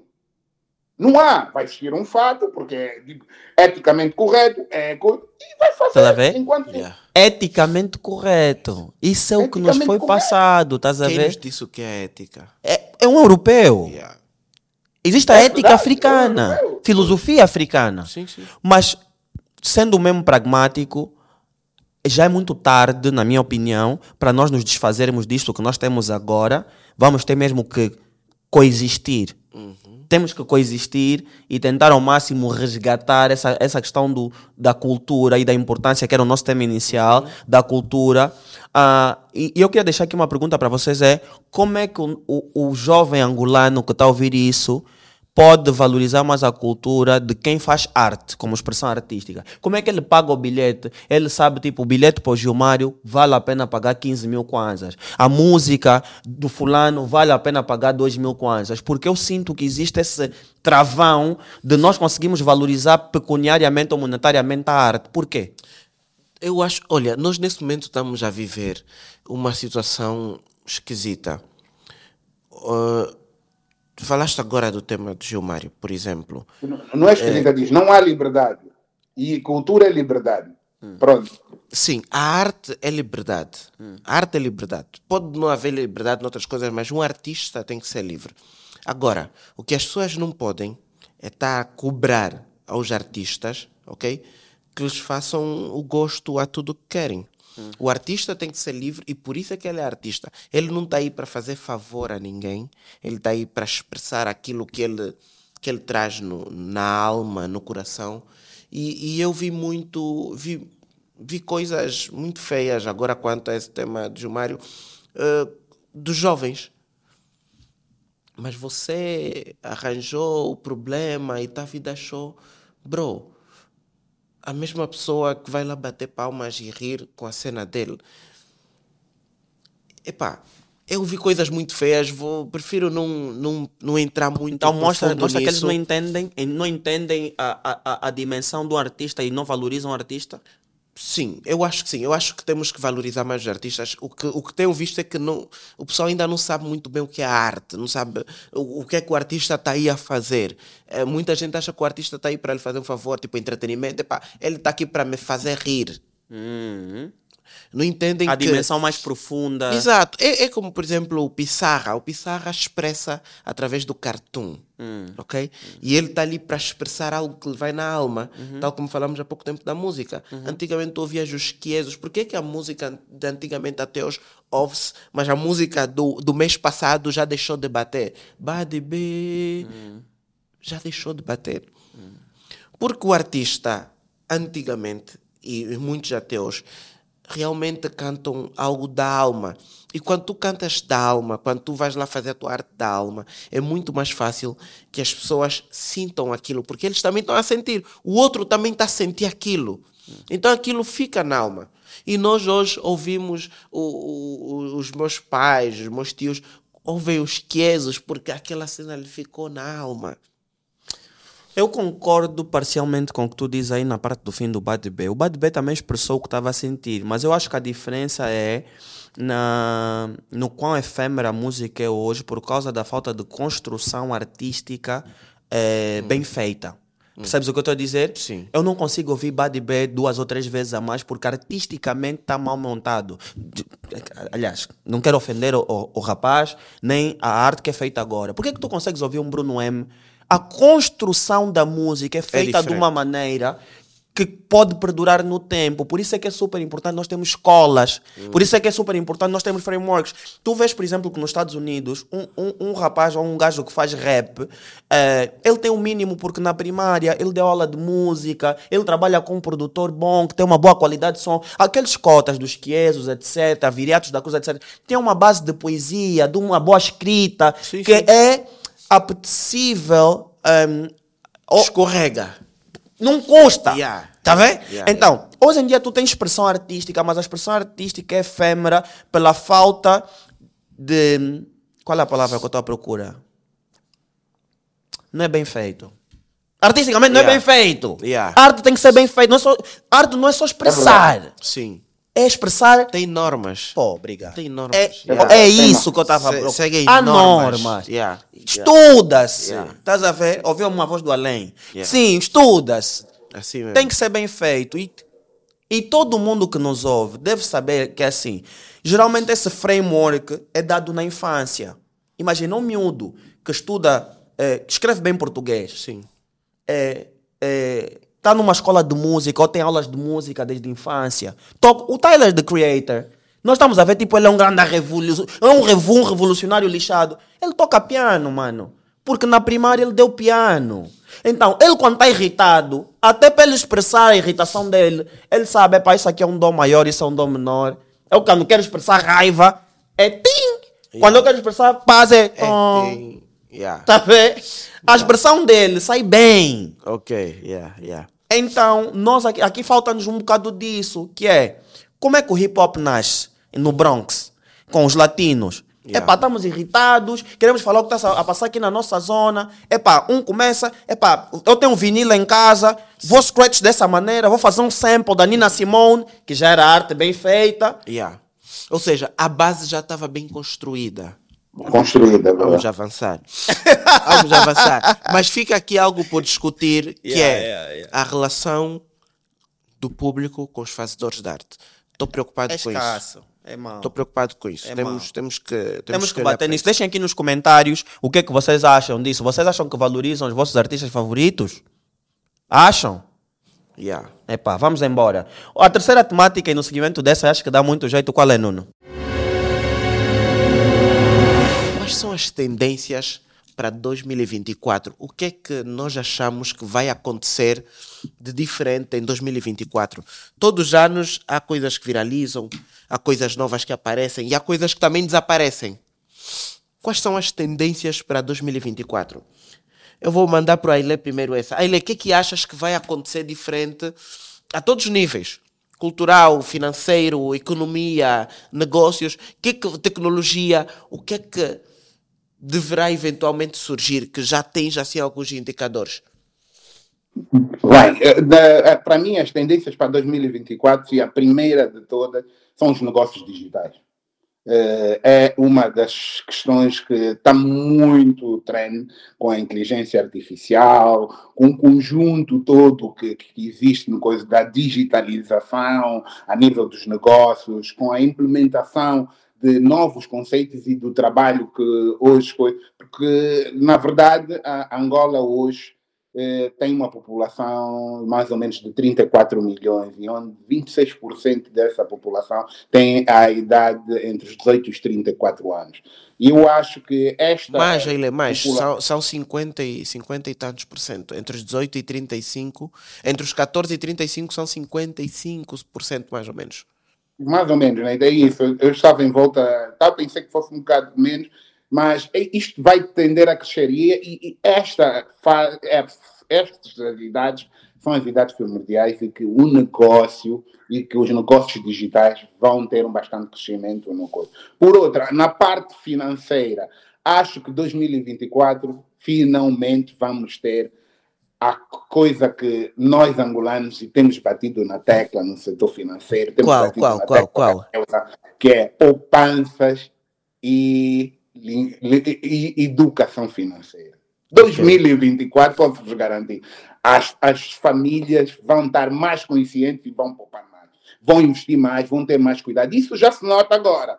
E Tem sido um percurso bastante doloroso e as pessoas têm batido muitas vezes na parede com alguma coisa por insistência e erros cometidos, mas eu vejo hoje a nossa sociedade hoje mais preocupada com isso, mais a aprender, mais preocupada em organizar, porque eh, a vida faz-se caminhando.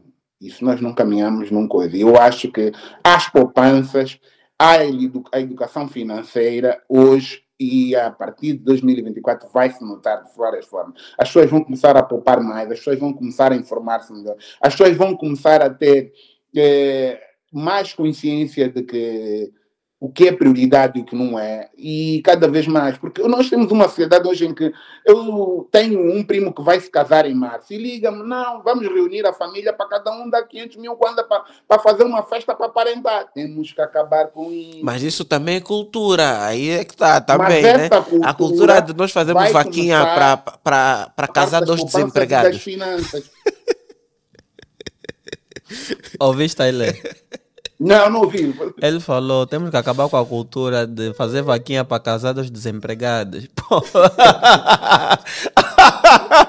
isso é verdade, isso é verdade. É verdade. É verdade. Mas isso não. também é a consciência das famílias, porque como vem das famílias, é assim. Eu, e eu vejo nisso nas poupanças e, na, e na, na, na, educação financeira, de que essa cultura de que, não, olha, o, o, eu só trabalho na banca e tenho um salário médio normal, um funcionário. E o meu irmão uh, não trabalha. E a minha mãe sabe que eu trabalho ele. E a minha mãe liga, mas pá, não, o teu irmão vai casar, é, pá, temos que fazer, não sei o quê. A minha mãe já me perguntou a mim quais são as prioridades para mim para 2024, qual é o meu orçamento. As pessoas já fizeram coisa. E a mãe, eu digo, não, olha, não tenho, porque eu quero pagar isso, quero pagar uma melhor escola para o meu filho, quero poupar para fazer isso, quero poupar para poder construir mais um anexo, quero poupar para comprar uma geleira melhor, quero poupar para comprar uma televisão, quero poupar para pagar para o meu filho estudar francês, para pagar para o meu filho fazer balé. E vai não, não, mas o importante é que temos que juntar a família e temos que ter coragem de dizer não e aprender e explicar, porque não podemos estar nisto sempre de coisa. E eu acho que 2024 vai haver mais. As pessoas podem casar, ir ao cartório casar, ir a um restaurante almoçar com a família. E não Epa. precisam de fazer uma festa, isso acontece em toda parte do mundo. Isso não faz parte da nossa uma cultura. festa dentro do quintal, lá em casa, fazer uma, uma Vão te falar mal. Fulano casou. Hum. Mas, Mas pronto, voltando aqui, são... é, então, os dois aspectos que tu disseste foram negócios digitais e poupanças e de educação financeira? Bom, eu acho que nós estamos mais ou menos alinhados, porque para 2024 eu escrevi aqui, um, vai ser o ano da solidificação do conteúdo de partilha de educação e conhecimento. Eu acredito que já não se vai voltar atrás. Acredito que conteúdo de educação, os jovens angolanos estão completamente virados para aí. Toda a gente nas redes sociais anda à procura disso. Uh, é o único que concorre com o que é polêmico. Tirando o que é polêmico, no outro lado, tu tens conteúdo de partilha e educação na área das finanças, sobretudo na área de desenvolvimento pessoal, na área de desenvolvimento profissional. Aliás, nós sabemos disso por causa da Cubeta e do próprio conteúdo que partilhamos, que essa área está a crescer e está cada vez mais sólida. Era uma coisa que há três anos atrás, quatro, era inexplicável. Está alinhado com o que tu disseste uh, também. E no segundo aspecto, eu apontei aqui soluções mobile mais simples e com, visibilidade, com maior visibilidade diária. Ou seja, era impensável nós termos o Multicaixa Express como nós temos, era impensável termos aplicações mobile de encomenda de comida, e isso para mim vai solidificar e vão continuar a aumentar e a sobreviver os melhores. Então esse mercado para mim vai continuar a ser cada vez mais competitivo. São essas as duas coisas que eu acredito que são trends que vão continuar e vão aumentar em 2024. E eu concordo, concordo com, com essas duas apresentadas, Danilo. Aliás, sobre o que falaste sobre o digital, eh, trazer aqui uma informação. Eu estive a ver um relatório da EMIS que mostrou que em novembro de 2023 foram feitos mais de 5 milhões, 5 não, 500 590 mil. milhões de transações. de transações no Multicaixa Express. Está lá no relatório da EMIS agora de novembro. Isso Oba, é brutal. É, é, grande, é, é uma coisa. O dia 30 de novembro de 2023 foi o dia que mais houve movimentos, eh, pagamentos através do digital. Em Angola, da história da Angola, foi dia 30 de novembro. Não houve nenhum outro dia que houve mais movimentos do que esse dia foi o, o maior eh, do, do mês, do ano e da história. Ou seja, o que, é que aconteceu dia 30 de novembro para, para as pessoas fazerem tantas transferências? Foi o recorde de sempre. Não sei. Falar décimo terceiro, de né? Natal. Yeah. Caiu o salário Tava e saiu o décimo terceiro. rua, terceiro. muito dinheiro dia 30 de novembro. Mas vou às, às minhas tendências. Trouxe aqui, tenho aqui duas. A primeira, eu acho que em 2024 o desporto nacional vai mudar ligeiramente. Por duas razões. Vai ser lançada a Liga, Liga Nacional, ou seja, o Girabola vai passar a ser uma liga. E, e também eu tive a acompanhar recentemente aqui alguns trabalhos do Petro de Luanda que eles estão a colocar aqui algumas estratégias muito diferenciadas. Muito à semelhança, por exemplo, vou falar de uma realidade que eu acompanho, por exemplo, do Benfica em Lisboa. Quando é dia de jogo do Benfica, a cidade quase que para, né? E o Petro está a implementar uma série de estratégias que eu achei muito interessantes, que, que agora quando houver jogo, por exemplo, do Petro, começa já logo de manhã festa, cantores e tal, então isso vai engrandecer o desporto, porque os nossos clubes até então vivem às custas do Estado. Então vai haver aqui uma tendência a, a dinamizar um bocadinho mais o. O desporto. Eh, a segunda tendência, eu acho que as marcas nacionais, a partir de 2024, vão inovar muito mais. Vão trazer coisas novas. Eh, já começa, as pessoas já começam a se preocupar com o brand. Já começam a se preocupar com a minha marca tem que estar segmentada, tem que estar trabalhada, tenho que ter cuidado. E, e acho que não há problema aqui em falar. Eu sei que, por exemplo, que é uma marca de roupa conhecida, por exemplo, da Rose Palhares, que tem feito coisas muito fixe. Eu gosto de moda. Eu não falo muito, mas eu gosto muito de acompanhar moda. Gosto daquela, aquelas roupas assim, eh, eh, que às vezes são muito como é que se diz? Fora da caixa, né? disruptivas. disruptivas. Eu gosto de acompanhar a moda e acho que as marcas estão aqui a criar um grande movimento. Esse ano a base foi bem preparada para 2024 as marcas no geral eh, darem o pulo do gato. Então vou torcer para que para que isso seja a tendência. A outra que eu trouxe aqui vocês já falaram que é o crescimento dos conteúdos digitais, sem dúvidas. o conteúdo digital vai crescer muito por um fator muito simples. Hoje, comprares um telefone de botões custa quase o mesmo que comprar um smartphone. Hoje, o sinal da internet chega a muito mais gente. Nós criticamos muito a taxa de penetração de internet, e com razão, mas quando eu fui fazer a comparação com outros países da nossa região, nós temos uma taxa de penetração de mais de 35%. Está dentro do, da média da SADEC Mas ainda é baixo. mas ainda é baixo, ok?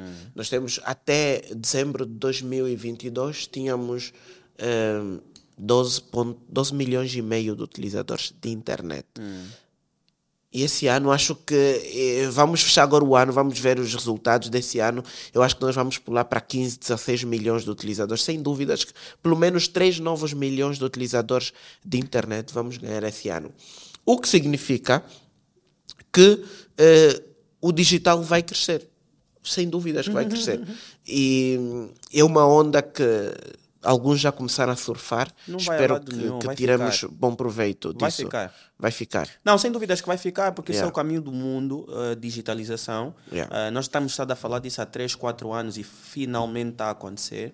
As marcas já estão a pagar muito dinheiro aos criadores, uh, mas queria tocar aqui no aspecto das transações. Eu acho que, e o Ailé, do, do ponto de vista econômico e financeiro, também poderá fazer essa análise. É muito importante que o Estado deixe de ser o maior consumidor. E eu acredito que o digital vem democratizar isso para ser direct to consumer. Yeah. Nós conseguimos vender a nós próprios. E quando tu vês 590 milhões de transações, isso significa que existe aí um potencial enorme. Quando o angolano sente que aquilo ajuda a vida dele, o angolano paga e usa. Sim. Quando tu vês que 590 milhões de transações foram feitas, eu estou a 30 pensar, dias? eu estou a pensar em kwanzas. Eu estou a pensar que se eu tivesse uma aplicação que consegue movimentar esse dinheiro todo, um serviço que consiga fazer andar esse dinheiro todo mensalmente, e eu só preciso de 2, 3, 4, 5, 10 kwanzas de cada uma dessas pessoas, a solução está feita. É, agora todo mundo vai começar a entender: epá, eu não preciso de estar à espera que o Estado pague as dívidas dos títulos, eu posso ir diretamente vender ao meu Se eu tiver um produto, um serviço, uma plataforma que todo angolano use e pague, Eu, tô, eu não preciso depender de ninguém, só dependo de mim mesmo. Então, isso é um indicador muito positivo. Quer dizer que o mercado das startups tem que olhar para aí.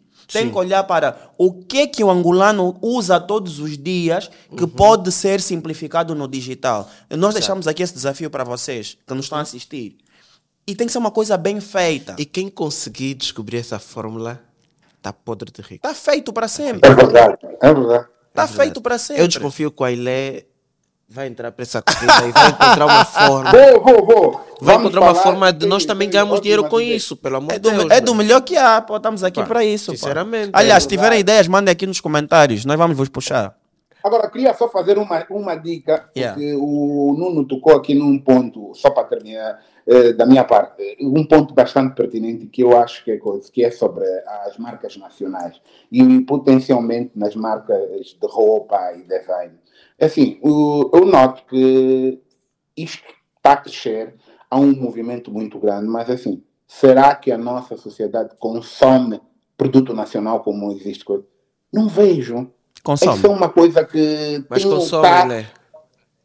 Hã? Eu acho que Consome. consome. Eu acho que Consome? consome. Ou está a começar consome. a consumir. Porque há cinco anos, seis anos atrás, era muito difícil ouvir-se nisso. E eu Não, ele, é, que, é que também o público agora também já não tem hipótese, meu. Vamos importar o quê mais? Aonde? Com que dinheiro? Estás a ver? Tem- há, há aqui, há aqui dois aspectos. Há aqui dois Não, mas aspectos. há- há. É, há aqui dois aspectos que eu traria que é, primeiro, para o angolano consumir uma marca, tem que ser uma marca de necessidade primária. Yeah. E nós focamos em marcas de necessidades secundárias e terciárias que representa menos de metade da população angolana. As marcas de confiança em Angola, e nós podemos ir ver as listas de marcas em ação e companhia, são sempre marcas de consumo primário. É óleo, é arroz, é... são essas coisas que vendem na cantina. Se tu fizeres essa análise, tu vais dar conta que o angolano, se for necessidade básica, barato e angolano, ele consome, por um lado. Por outro, tem a ver com a capacidade de compra, de novo, dessa da malta do secundário e terciário. Nós aqui em Angola associamos estrangeiro com valor. Ou seja, eu confio mais naquilo que é estrangeiro. O gajo que está no setor secundário e terciário confia naquilo que é estrangeiro, porque ele diz assim: se eu beber essa água nacional, não tem tanta qualidade quanto a caramulo. Aliás, entrei no, no tema das águas. Lembra-te que quando we were growing up, água de qualidade era caramulo e luso. Sim. E nesse meantime, quem chegou ao mercado? Pura, Shella. Shella, Shella, Perla. Agora os chineses também estão no mercado das águas, etc, etc. Hoje eu já vejo, aliás, eu escrevi isso no meu Twitter, Sim. Que eu tenho preferência na minha água. E eu tive 10 ou 15 minutos a dizer assim, a minha água favorita é Shella. Qual é a tua água? Não, não posso dizer. Ah, não É, não, não, não, não posso dizer. Vou influenciar e não sei o que. Não, não, não. É, aí já tenho, muitas, muito, tenho muitos acordos já feitos. não é melhor não. Mas estava a dizer, já se nota que as águas têm preferência. Epá, quero Shella, quero Ginga. Já se nota isso. Por que, que ainda não conseguimos isso nas t-shirts e, e nos tênis, etc? Porque o, o I do setor secundário e terciário ainda não tem percepção que aquilo lhe dá status, Yeah. por um lado. E, por outro lado, o preço ainda não, Não é, é affordable para quem mais compra, Yeah. que é a base. Yeah. Quando tu Tá tiveres uma marca angolana que te venda uma camisa dessa qualidade, por exemplo, a 500 kwanzas, oh, O público vai comprar. rápido, vai Vai comprar. comprar. rápido. E posso dar mais um exemplo, Ailé. Eu recentemente fui fazer uma reportagem ao Ambo e há um produto do setor primário, que vem do setor primário e é transformado em Angola, e que nós consumimos. Não sabemos que consumimos, mas consumimos. Que é, por exemplo, o trigo. Ah. Os, os agricultores tiram o trigo de várias partes do país, do país levam para aquela empresa, a altura que, que transforma aquele trigo em farinha de trigo. Diariamente, eles distribuem para Luanda mais de 3 mil sacos de trigo. Ok? Que é, fei- que é com esse trigo que fazem o pão e os bolos. E, e também serve para bolachas. Ou seja, já consumimos algumas diretamente, como é o caso das águas, algumas indiretamente, como é o caso do trigo. É suficiente? Não é suficiente. Ainda temos muito o que fazer. Mas só vai ser possível se nós continuarmos a dar carga que estamos a dar. Criar coisas novas, criar marcas. Criar... Yeah. Esse movimento tem que ser gigante. Ainda é pequeno, tem que ser gigante. E temos que fazer com que o consumo não seja despontado pela necessidade de pagar mais barato. A marca é aquilo Yeah. que faz com que a tua emoção te ligue ao produto. Sim. Então, o significa o quê? Eu vou comprar Apple porque aquilo desperta em mim uma emoção quando eles comunicam comigo que diz que esse produto aqui é melhor. Então, chega uma altura quando os dois estiverem em cima do tabuleiro, ao invés de, escrever, de escolher a Apple ou Xiaomi, eu vou escolher a Apple, apesar da qualidade da Xiaomi nesse produto ser melhor, Sim. mas a relação que eu tenho com o produto Apple É transcende, é emocional, transcende a qualidade daquele produto. E é isso que em Angola tem que acontecer. Mas aí também vamos para uma outra conversa que hoje não temos tempo, que é a questão do patriotismo. O brasileiro É verdade. muitas vezes, olha como é que as marcas é. brasileiras dão carga a toda a marca estrangeira dentro do Brasil. Sim. Tem É as verdade. duas coisas, relação Sem emocional dúvida. e preço. Sem dúvidas. Yeah. Fortíssimo. Fortíssima. Fortíssima. As marcas Fortíssimo, estrangeiras têm uma dificuldade muito grande em penetrar no Brasil, sim. incluindo músicos. Sim. O, o artista americano, no mercado brasileiro, não É bate mais com o difícil. brasileiro. É difícil. É verdade, é verdade. Aqueles sertanejos velhos Oh, pra caramba. mano, fazem muita caramba, massa. Pra caramba. Então, isso- Inclusive, várias marcas, para penetrarem no mercado brasileiro, têm que fazer acordos com marcas brasileiras, Brasileiras. do mesmo segmento para conseguirem entrar. Yeah. E é isso. Yeah. É isso que é preciso Yeah, aqui. é isso que nós temos de trabalhar, tornar as nossas marcas cada vez mais fortes. Precisamos de muitos especialistas em brand, pegar muito no brand também, porque nós não estamos a conseguir linkar. Até temos, até temos bons produtos, Uhum. mas estamos a ter dificuldade de linkar esse produto. ao storytelling, a contar uma boa história, a vender marca. E também vou Yeah. trazer aqui outro tema, a colação, para vos, para vos provocar, que é eh, os impostos. O Brasil conseguiu isso porque taxa de forma muito elevada O importado. o que é importado. Yeah. Estás a ver? Quais são os benefícios do ponto de vista aduaneiro que Uhum. eu, enquanto produtor nacional, tenho para produzir em Angola? Porque às vezes até mais me compensa importar do que para produzir em Angola é mais caro. Estás a perceber o que eu estou a dizer? Sim, sim, sim, sim, sim. Então, muitas vezes, aliás, aqui também vai ter que ter a participação do Estado no incentivo à produção nacional Sim. Estás a ver? E no subsídio às marcas nacionais, para nós conseguirmos começar a trazer a qualidade para ter concorrência com as marcas estrangeiras. Hoje em dia acontece o contrário. Você é obrigado a importar marca chinesa Sim. por causa de outras coisas, mas isso é outra conversa. É outra conversa, mas que vamos trazer aqui Vamos brevemente. trazer aqui. É Brevemente temos de fazer um, episódio para falar exclusivamente sobre produção nacional. Eu acho que há muito a falar sobre Yeah, isso. yeah, que a yeah, falar sobre isso. E-. E, não, há, não há nenhum problema, não há estresse nenhum. Não vamos aprofundar, mas esse incentivo tem que existir. Existe teoricamente, não existe na Na prática. prática. E, e vai ter que se trabalhar sobre isso. E, e aí é que está, pessoal. Não é uma questão de estás a criticar o governo, tá a falar. Não, nós temos que falar sobre isso, porque mu- muitas vezes as pessoas não sabem. Os Precisamos tomadores de decisão não sabem o que está a acontecer aqui Precisamos de honestidade intelectual. Exatamente. É só isso. Então vamos sim trazer para aqui assim que for pertinente. Papo vamos reto, embora. De... Não, Vamos agora para é- o segundo bloco. Sim, sim, sim, sim, sim, sim. Então vamos, Vamos chamar lá, a vinheta. reto. Segundo, o segundo bloco é o papo reto. Nós gostamos de dar papo reto, sem voltas, sem conversa. Já fomos buscar um café Exato. aqui para repor as energias, porque estamos aqui há algum tempo, né? Exatamente. E vamos embora. Vou começar. Ailé, diz-me uma coisa, papo reto, ok? Sim ou não, por quê? Televisão. Tu ainda assistes televisão? Não. Pouco. Não assisto. Hoje não assisto televisão. eh, Não assisto televisão o dia inteiro, apenas para ver jogos de futebol. Portanto, cada vez mais, dentro do meu raciocínio, não. A televisão traz muita desinformação. Não vejo, neste momento, grande conteúdo que possa me agregar valor a mim e estou muito mais virado para eh, os YouTube e outros canais do coisa. Portanto, respeito quem ainda tem, mas hoje a televisão é um meio de configurar as mentes e de pôr as mentes todas a pensarem numa única coisa. E eu gosto de pensar diferente, eu gosto de eh, contrariar aquilo que coisa, porque senão as mentes ficam contaminadas de muita informação que hoje uh, não agrega valor. Exemplo, Sim, senhora. Questões... Sim, senhora. Danilo, televisão, sim ou não? Não. Uh, não assisto televisão há anos, anos, anos, não, não te consigo dizer quantos, não assisto televisão há anos, yeah. só assisto televisão uh, quando é para também ver uh, alguns jogos de futebol. e olhe lá. É, a minha dama é viciada em futebol, tipo, então ela faz questão que tenhamos tipo os canais de futebol que é para conseguirmos assistir juntos e tirando isso, o que é que eu acrescentaria mais? A televisão ainda é líder. Os países subdesenvolvidos ainda, não se diz mais países subdesenvolvidos, os países em desenvolvimento ainda veem na televisão uh, um, uma grande forma de levar a mensagem a mais pessoas, porque as redes sociais não têm a penetração desejada. Eu falei sobre isso na imersão.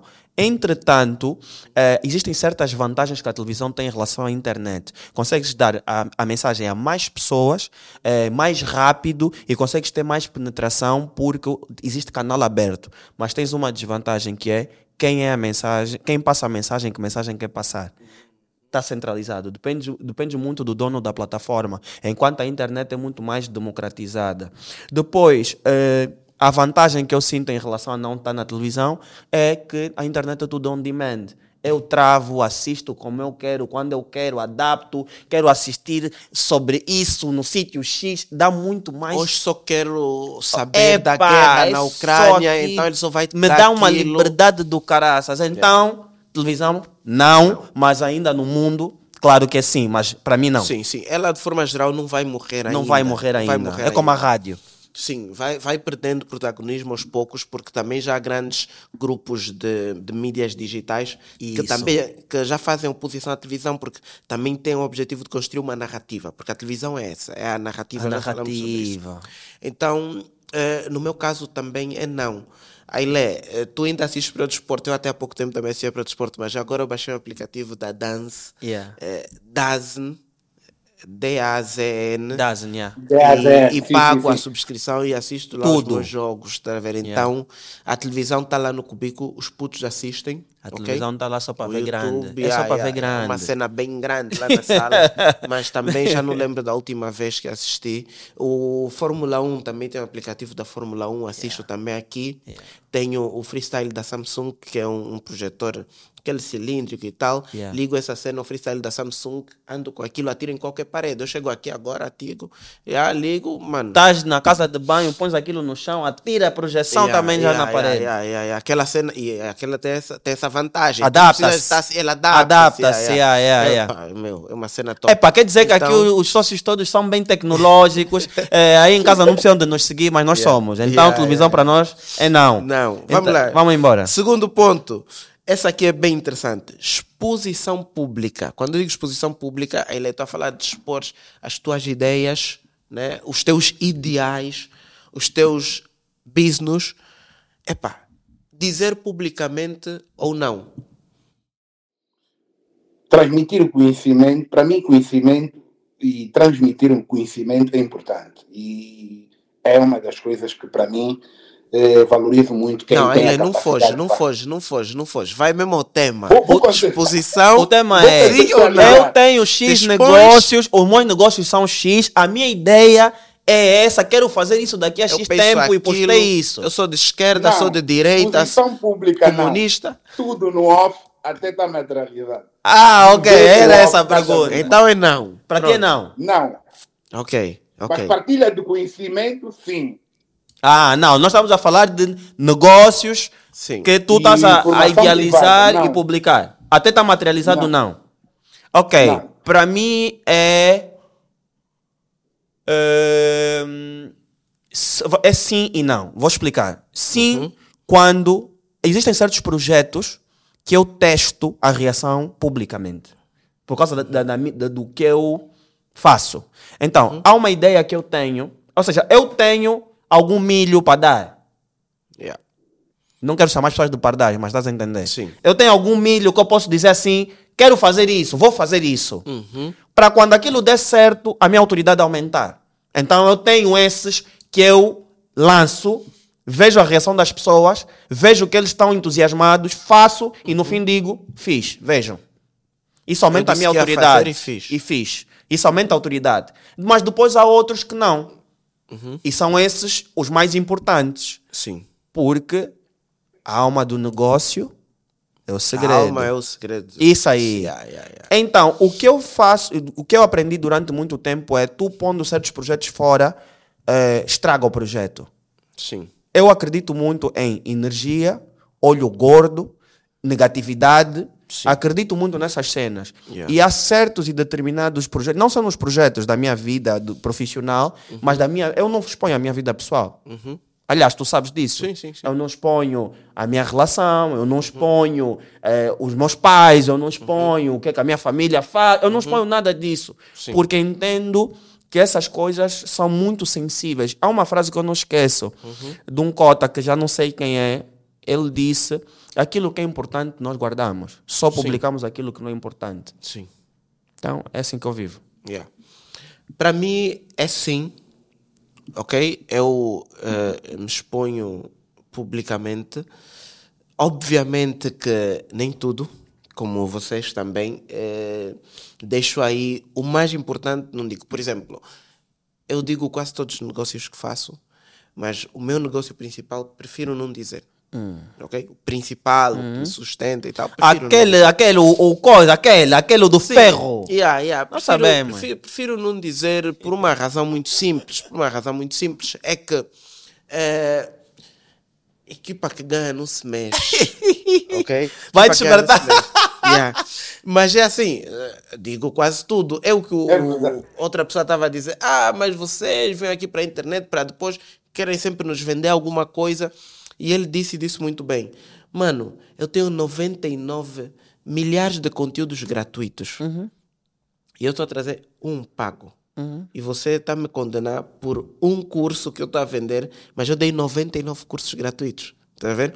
Então, nós damos muita coisa, eu entrego muita coisa, mas não podem crer que eu entregue tudo, né? Pelo Querem porque o, o público nunca está satisfeito. É verdade. Mimaste. Então, o público vai encontrar satisfação certamente noutras coisas, né? Não- Lá está. Não nessa via. Isso volta para a nossa questão cultural. Existe a cultura do borlien. Não pagar é uma cultura em Angola. Uhum. Estás a ver? Sim. Como é que nós desmamamos esses gajos? E estão mesmo a chamar gajos. Yeah. Que só querem mais e mais e mais. Tu podes dar o mundo, mas não chega, eu quero mais, também está a cobrar X. Como é que nós desmamamos esses gajos? Estou-vos a questionar. Olha, como é que desmamamos esses madiés? Epá, eh, eh, primeiro tem que fazer um trabalho. né? A nossa sociedade está com. Assim, eu, eu tenho dito isso e dito coisa. A nossa sociedade, para ser desmamada, precisa de melhorar muito a questão da educação. E Nós da- temos que ter personalidade forte, Danilo. Ah, no meu entender, é chegar, tu muitas vezes fazes isso. Bro, é daqui até aqui. Daqui até aqui não passa. Sim. Ponto final. E vais ficar com Vai fama, da, vais ficar com fama vai da arrogante, vais ficar com Exato. fama de tu, mas aguenta. Exato, exato. Aguenta, Até exato. porque, olha, em tempos acompanhei um caso de uma pessoa que estava a chantagear outra. Che. Yeah, a dizer assim. Blackmailing. a dizer assim: olha, ou você vai me satisfazer essa questão aqui, que era um negócio qualquer, ou então eu vou expor a tua cena de marimbondagem e não sei o que, e vou mandar para a televisão. E eu estava a intermediar da parte da pessoa que estava a ser chantageada. E depois de uma discussão difícil, difícil. Com era o uma- chantagista. Era uma mulher, o chantagista era uma mulher e ela era rija. Não, não, não, preciso tal, tal, tal. E eu tentei intermediar, lutei. Depois de um tempo, eu olhei para a pessoa que eu estava a apoiar e disse: Bro, é assim. Em Angola, todo mundo tem estrilho. Chega a hora de toda a gente. Expõe. Não vamos lhe dar esse combo. Expõe. Não vamos lhe dar. Yeah, expõe. Dona Fulana, Quer expor, vai lá à televisão. Está aqui o número do senhor que vai receber o programa. Estás à vontade. Daqui a cinco dias, isso já passou, toda a gente já esqueceu. E nós não te demos rigorosamente Nada. nada. Nada. Depois de eu tomar essa postura, porque eu estava de fato já cansado mesmo, ele disse assim: daqui não vais levar mais nada, acabou essa conversa. Ou vais aceitar isso e baixamos a oferta, ou vais aceitar isso e o assunto fica encerrado aqui, ou não vais levar nada. Minha experiência de vida, nunca cedas a um chantagista. Nunca cedas. Não se Eu negocia. também, é verdade. Comigo É não há negociação. Plenamente Você vai, vai, acordo. é, esse tipo aquele que te ameaça e não dispara. Yeah. Você se me ameaçar tem que me bater já. Yeah. Yeah, é- É melhor me bater, Eu ok, tiraste a arma, faz. Yeah. Não pode, não podemos aqui. É assim, estava a tentar ser compreensivo contigo, tentar, né? Uhum. Se você está armado em viva, vai expor. Embora. E ficou assim. No fim do dia, eh, ela recebeu uma oferta muito mais baixo do que ela Ok. queria, muito mais baixo. E, e o assunto ficou resolvido. Mas foi preciso lhe dizer: quer expor, expõe. E aí aquela. Depois põe, vamos aguentar o barulho, o barulho vai passar, mas epá, agora também esse assunto aqui fica fechado. E pronto, ac- acabou por recuar e recebeu um- uma coisa muito abaixo do que ela pretendia. Então, isso para dizer. A exposição. eh, da exposição, que hoje eu sei lidar um bocado com a exposição. Claro que eu não tenho assim uma exposição bem, não sei, se calhar depois vou mudar de ideias, porque também vou crescendo um pouco a nível do digital, mas eu consigo lidar com isso. Consigo lidar com aqueles gajos que mandam mensagens de hate e tal. Uma cena que eu estou há algum tempo no, no- no Twitter e, e já passou bué de gente, e vocês conhecem bem como é que é essa rede social, é bué tóxica. E, e vem bué de gente mandar, tentar mandar hate. Eu jamais respondi uma pessoa. E não vou, não vou responder. E chega e diz: Uou, falaste à toa, você é vendido e fizeste e tal. Bro, não vou te passar o cartão. Vais ficar, vais tentar, vais tentar e tentar e tentar. E essa pessoa está lá sempre a assistir, essas pessoas estão sempre lá, continuam a acompanhar. Não existe ninguém que acompanhe mais o teu conteúdo do que alguém que não gosta de ti. Yeah, yeah. E então, hoje eu sei lidar um bocadinho com isso. Há, há um cota que eu gosto bué, Big Nelo. E, e nós fizemos assim. Rei do silêncio. Yeah. Eu, eu costumo dizer, apliquei a lei do Big Nelo. Rei do silêncio. Yeah, yeah, yeah. Você, eh, o que acontece é ele vai criar o problema, ele próprio sozinho também na cabeça vai resolver o problema e ele sozinho também vai embora. Nunca vai ter reação. Yeah, yeah, yeah. É- é- é- é- tem que ser assim. Vamos embora. Próxima. Exposição. Deixamos aqui. Não, não, sim e não, sim e não. Pronto, vamos embora. A seguir, essa vou, vou começar com Danilo. Danilo. E essa aqui é bem polêmica, meu. Apostas desportivas, fichas. Sim ou não? Fazes ou não fazes? Concordas ou não concordas? Vamos dar. Como é? Vocês querem a resposta politicamente correta ou posso já dar não? A coisa, a resposta. a- posso dar a resposta verdadeira? Verdadeira. Verdadeira. Querem já a verdadeira? Yeah. Não, Sim. não, não. Não, É, é sim para ti? Não, não. Também para mim não. não, porque assim. Eu, tive, eu, tenho, eu tenho essa experiência, eu falo sobre isso no meu livro, pessoalmente na minha vida. Eu tenho um problema muito grande com Angola, que tudo o que acontece aqui já aconteceu na minha vida há 5 ou 6 ou 7 anos atrás. Então tenho a oportunidade de entender qual é o desfecho disso. Sabe qual é o desfecho disso? É muita miséria, mano. Yeah. É muita miséria. Existem certas coisas que podem destruir um homem. Está tudo apontado. E eu não sou religioso. E, e- e isso tudo se cruza com muitas conversas religiosas, mas é experiência de vida. O que é que destrói um homem? E quando eu digo um homem é no sentido lato. Mulher, descontrole com dinheiro, bebida, droga, apostas desportivas, jogos de azar. Não tem. Você pode dar boa de voltas. Todo homem que definhou na vida Foi por um desses. um motivos. desses motivos lá estava. Ou às vezes uns assim em concorrência, ou mas está aí. E a falta de controle, quando eu digo mulher, é falta de controle sexual. Sim. Falta de controle do libido. Aquele madia que tudo, tudo na vida dele só gira à volta desse mambo. O famoso como todas. E, e ah, isso são das coisas que destroem a vida. E os jogos de azar são jogos de azar por um. As pessoas não gostam de o étimo das palavras. Os nomes Como é que chama esse jogo? É jogo de azar. Isso aqui dá Tá, azar. tá. Isso Claro. tá claro. Vais perder. Massa. Aquela casa ganha sempre. Yeah. E eu não tenho nada contra quem as faz. Isso é a vida de cada um.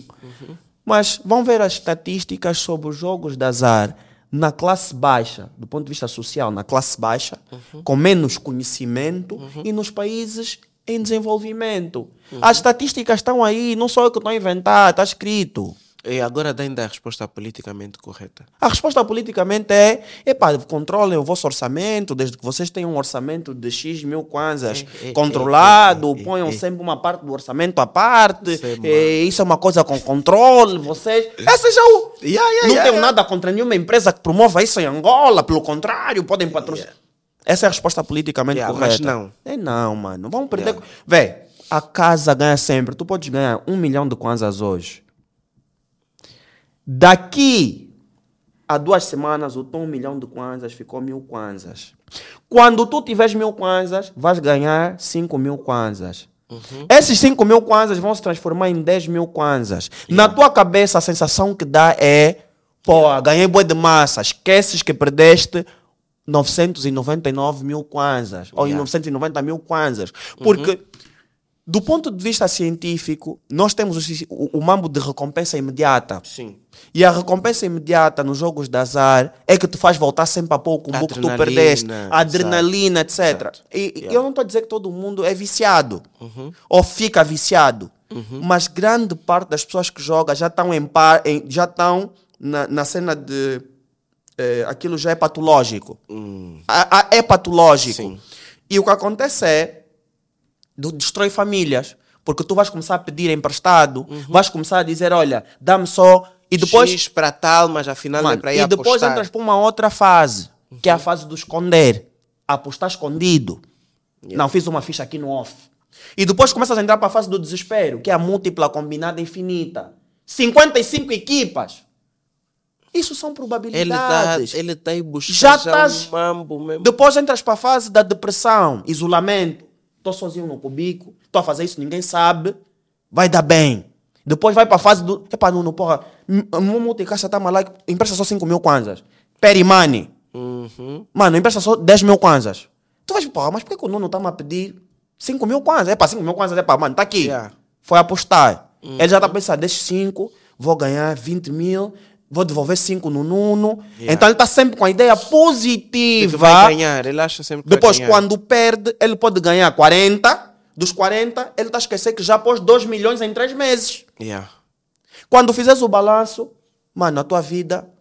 Porque aquilo Yeah, gasta tô. horas. Tu esperas até o jogo. Depois vais começar a ir na liga japonesa. Depois vais começar a ir na liga coreana. Depois vais começar a apostar no beisebol. Depois vais começar a ir no cavalo. Tô a mentir, mano. É verdade. Porra, eu sei Yeah, desse mamo yeah. de perto, bro. Yeah, yeah, yeah. Então, É essas empresas, quando entram para Angola, eles já fizeram um estudo. O país está em crise econômica, as pessoas O precisam povo de está dinheiro. desesperado, quer ganhar dinheiro. Precisa falar mais alguma coisa? Não vão nos patrocinar. Não faz mal. Vamos Tá buscar patrocínio. Não vamos, não vamos, não faz tem mal. Eu também concordo. Não. E o Danilo foi bastante claro. Yeah, E- yeah. e- Nem há mais nada a portanto, dizer. Não tenho mais nada a dizer. Yeah, Tá- yeah, é tá verdade. tudo claro. Eu Concordo também, a minha 100%. posição, eu já eu fiz por acaso um vídeo sobre isso, então. Ah, é um lembro-me big do não. teu vídeo, É yeah, um yeah, big yeah. não também. Aliás, tens muitos artistas no Brasil e criadores de conteúdo que não aceitam patrocínio de casas de apostas. Casas de apostas. Porque é baseado no sofrimento dos outros. Nice. Boa ideia. Vou já tomar nota. Yeah. Eu pessoalmente não tenho interesse nenhum em trabalhar com casa de apostas. Então, se não forem me patrocinar, não, estraga. Marcas, Não estragou nada. Vamos embora. Fechamos o quadro Papo Reto. Vamos embora para o 0 a 10. Sim, senhora. O quadro 0 a 10, nós damos aqui uma avaliação a quatro ou cinco temas e, e damos aqui a nossa nota eh, de 0 a 10. Não precisa muita justificação, uma justificação rápida e curta. E vou começar aqui com o Danilo, porque esse, esse tema aqui é mesmo o tema dele. 0 a 10 pro paddle. Como é que está o paddle? Qual é a nota que dás hoje? Eu dou ao paddle 8,5. Porque caíste, magoaste a perna. Não, não. Dou 8,5 porque, sabes, eu. E, e acho que tu sabes, já falei contigo sobre isso. Eu fiz, eh, pratiquei desporto a minha vida toda e pratico desporto a minha vida toda. E eu nunca pensei que fosse gostar de alguma coisa como gosto de futebol. Eu, para mim, o futebol, eu sou aficionado do futebol, conheço o futebol de trás para frente, joguei futebol, acompanho, sempre fui muito viciado em futebol. Mas depois de eu ter a minha lesão no joelho, senti o quê? Epá, quando é que eu posso voltar a competir? Porque uma coisa é o ginásio, estás a competir contra ti. Sim. O paddle apareceu na minha vida como um- uma solução para eu já não conseguir jogar futebol ao nível que eu jogava. E porque o paddle aceita todas as idades. Tem pessoas de 60 anos, tem pessoas de 50 anos que não têm tanta disponibilidade física. E por ser um campo menor ah, e com a ajuda do vidro, tu consegues fazer cenas tipo que o futebol não deixava. Então voltei a me apaixonar por um desporto. Então o ponto positivo é esse. O paddle está a crescer muito em Angola. Mas como vocês devem saber, desportos de raquete são desportos caros. Sim. Então, há muito assanhado aí a entrar no paddle, a pensar que está aí fazendo networking, é barato. Só de entrada já vais deixar 100 titão na raquete. Cada vez que fores de- jogar, vais deixar 24 mil por hora no campo. Che, Cada dia. Não, assim também não. Ah, assim não come então. Não quer jogar paddle. Oh, vai deixar É 24 verdade. mil por hora. Nós estamos a jogar hora e meia. Eu Agora, assim, Pado, eu só vou jogar já com a Ilé. Ai! então vou deixar 24 mil por hora. Você vai jogar uma hora e meia. Yeah. Faz as contas. Então já são 28 mil. Daí, é 28 mil, né? Sim. Pronto. Daí, mesmo que não foi, façam vocês as contas. Yeah. Daí, raquete. Vai jogar três vezes por semana. Vai lesionar aquele bom creme, Voltaren. Já são mais uns 10 mil. Depois, tiveste uma lesão, dá causa boa de lesões. Porque nós somos angolanos, aquilo não aquece. Entraste já no campo também, já. Já tá, já tá E aquilo vicia, bué. Depois tem os madias também, os oportunistas que o Ailé falou eh, no off, digo aqui, que são os madias que estão aí jogar para não é pelo desporto, é para fazer networking. Ok. Então ele sabe que aquilo como é um desporto caro, quem joga geralmente São tem fervem, é. Não, não, eu também já ouvi. Tem um brother que disse: Nuno, vamos jogar paddle ali, o network é fixe, tá lá o fulano, joga, eu olhei. Mano. Mas qual é o teu objetivo? É jogar ou é conhecer quem tem guita? Yeah. Então, Yeah, o meu é um e é que é é por causa questão. disso. Tá vendo? Então, dou oito e meio. Eu nunca Ok. vou dar nota negativa ao desporto. Ok, ok, ok, ok, ok. Eu, como não estou totalmente. Eu, tô, eu sou bem curioso do paddle. Já, já fui lá investigar as regras e tal. Eu costumo ir assistir de vez em quando, quando vou com os meus filhos brincar no, no Parque do Bela Shopping. Depois tem ali os campos, eu fico Yeah. lá assistir, bom tempo e tal, sento. Então eu acho muito divertido, Parece muito nice. difícil? A- assistir- achas que é difícil? Não, não, não. Acho que é tranquilo. Eu também sempre pratiquei desporto, continuo a praticar o hockey em patins. Então estou tipo sempre bem fisicamente, estou fixe e não me parece assim muito complexo. Eh, então a minha nota vai ser, vou copiar a do Danilo aqui hoje só, 8,5, 8,5 porque está tá em crescimento. Já há vários torneios, vários e já há vários campos. Agora pelo menos eu já, já conheço uns sete ou oito e, e deve haver mais. Não, Tem- vai haver mais. Uma empresa de seguros vai abrir agora o primeiro indoor do país por causa dessa questão das Indoor? chuvas. Pois. Vai abrir o primeiro indoor do país ah, com seis campos. Já me chegou essa informação privilegiada de uma Sim, sim, empresa sim, de uma seguradora. E além disso, eu queria também deixar aqui a nota lá no Nubaio. Saíram as estatísticas, o paddle é o desporto que mais está a crescer no mundo. Sim. 60% ao ano. Estão a ser construídos campos de paddle de forma exponencial no mundo todo. Mas o paddle já começou em 1960 e tal, só Yeah. rebentou o ano depois da pandemia.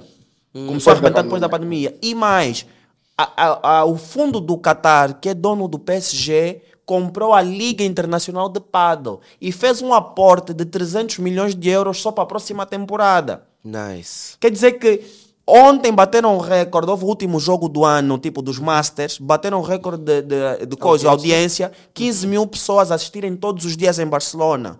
A Liga Internacional está a viajar o mundo todo a promover. Quer dizer que quem puser combo agora no paddle, lá à frente, Vai buscar. rápido. Aí lê. Isso é muito nice. Aí, Lê, a tua nota do paddle. Eu sei que não andas a Nota jogar. rápida. Sete. eh, a única coisa que o Danilo até já disse, que eu acho que o paddle é um desporto e fico feliz que as pessoas façam desporto por gosto, por, eh, pela saúde, por tudo, mas eu critico porque a nossa sociedade tem várias questões que, coisa, que são de moda.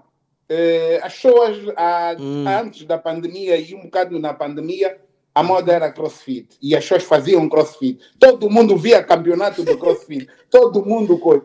E eu acho que dessa forma eh, as pessoas não têm, não fazem o desporto, acho que fazem bem em fazer todo o desporto, praticar, tentar e conhecer. Eu também faço isso. Eu nunca te, pratiquei paddle, mas já fiz crossfit, já o meu desporto favorito é basquete.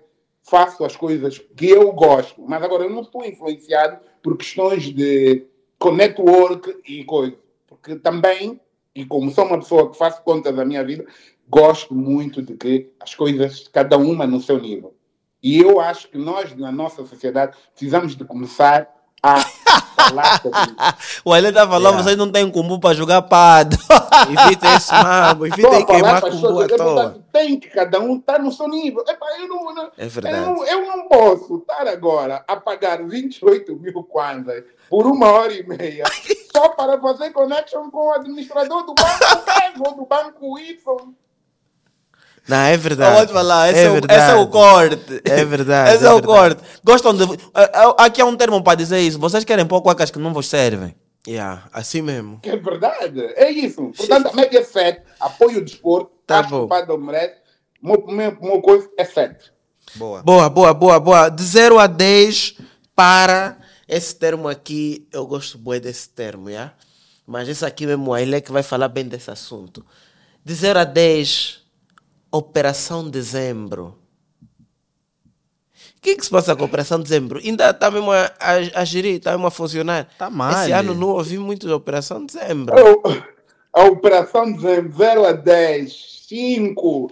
A Operação Dezembro é uma ideia mítica que as, as, as, vai passando de geração a geração. E na minha geração, em 2000, quando eu ainda era estudante, eu falei que em 97 estava em Portugal e fiz o coisa. E quando vinha passar férias em Angola em dezembro, eh, a nossa, os nossos pontos de encontro, as nossas coisas eram festas, ir à, à praia. Nós criamos várias coisas para entreter durante 15 dias. E então, e na época, eh, as pessoas estavam todas de férias. O ensino angolano também, como já sofreu outra vez a alteração, era de setembro a junho e nós vínhamos e encontrávamos de coisa. Então, era um juntar das pessoas que viviam em Angola e coisa. Isso foi criando as festas, a famosa Balas Party. Foi daí que nasceu, entre outros grandes festas, a festa de fim de ano da Engenheira Isabel, que. Isso tudo fazia parte de uma temática da Operação Dezembro, que foi crescendo e ao longo do tempo, de geração a coisa, foi crescendo até os dias de hoje. Mas agora, eu acho que os conceitos da Operação Dezembro hoje estão um bocado desvirtuados. E é por isso que eu critico, porque nós, o conceito da Operação Dezembro era um conceito de amizade, era um conceito de partilha, de convivência, de matar saudades. E hoje o conceito é show off, viver da aparência, gastar o que não tem, viver, pagar o que não tem, fazer dívidas. O... Quilap. Fazer dívidas. Como é lá. E, isto faz coisa, tudo Toda a gente que vem pedir dinheiro em dezembro. Uma fantasia. Já e é sabes é o que é. Mesmo fora dezembro, mas quando chega dezembro, piora mesmo, desconfio ainda mais. Quer te lá? Ah, não preciso. Aí apareceu um puto, tem mesmo um bis no cota, mal, um milhão e meio, se pode, esse mano vai sair. Eu tava, eu curti até a ideia dele, mas depois fiz meus cálculos, meu, poça. Tá chegar já aí o Natal, vou pôr com na mão desse puto. Isso aqui vai dar estrilho, não. Puta, é assim, só faltam 20 dias para o próximo ano. Se vais fazer mesmo esse mambo, janeiro lá para o dia 10, 15, vamos falar. Estragaste a glow dele. Aquilo era uma box, era uma box já no Nilson. Aquilo era uma box glow, lá no Nilson. A glow encheu, meu. Ah, é uma box. Lá, meu. Claro. Sangrou. Naquilo deve, deve ter posto umas 7 mil pessoas, 6 o trânsito, eu estava a sair de madrugada da uhum, cidade, uhum. decidi vir pela samba, trânsito, ficamos lá uma hora. Meu, não, esquece. Para passar, Aquilo é a maior tem... festa de um promotor de eventos em Luanda para o, o target dele, o segmento dele, não tens ninguém Epa, maior. Tenho que dar os meus parabéns. Parabéns ao Nilson. Nilson. Parabéns, eu também yeah. dou, dou, dou, é verdade. Exatamente, e, e, também quero dar parabéns pela consistência. Sim. Todos os anos. E eu lembro, uhum. o Nilson e ele sabe disso, quando, quando ainda era muito mais novo no Don Q, o, o trajeto que ele fez de ser um DJ de suporte no Don Q, uhum. até ser DJ principal, uhum. até sair, criar sua própria empresa, Nilson Eventos, com festas que muitas vezes não correram tão bem, com chuva. Ele sempre voltou, festa em Portugal com polêmica, neste verão, okay. sempre voltou. Mano, a yeah. resiliência é espetacular. Não, Yeah. não podemos deixar de dar mérito a isso. Top, top. Sem então, dúvidas. vou lhe enquadrar já aqui no 0 a 10 Ah! de freestyle, de freestyle, de 0 a 10, depois da Operação Dezembro. Nilson, de 0 a 10, mano, eu vou ter que dar um 9,5. Sem dúvidas. Bem grande e parabéns por estar a conseguir eh, colocar a juventude ali a se divertir. Eu vi muitos vídeos, não fui, mas vi muitos vídeos. O pessoal estava, epá, satisfeitíssimo. E há quem vai ouvir essa parte e vai dizer, mas vocês, festa, problemas mais Ah, importantes no país. Não. Isso também é um problema importante. pá. A juventude tem que ser juventude, Ah, tem que viver Cada a juventude. Um com seus temas. Yeah. É, mas É verdade. é, agora o Nilson é que vai resolver os problemas do país. Ele está a empregar jovens. Gostam muito de misturar conversa. E a movimentar Oh. muito dinheiro. Essa festa não movimentou menos de 50 paus, Não, meu. nem, nem, nem pensar, é só fazer Yeah, contas. yeah. Gostam já de pedir justificativos a quem não devem. Quer dizer, o Nilson agora é o governante que não pode dar vai festa. ter que resolver Ah, é, pá, parem com isso, mestre. Anyways, nossa nota na Operação Dezembro, a minha também é 5. justamente por causa disso que o Aile disse. Eu acho que a Operação Dezembro é um bocadinho overrated, sempre foi. Ah, E eu não tenho nada a acrescentar, subscreva o que ele disse. Combinado, vamos avançar. Eu não disse a tua nota, mestre. Da Operação, Operação Dezembro. Eu, eu gosto bem da Operação Dezembro. Só o termo já me faz feliz. É verdade.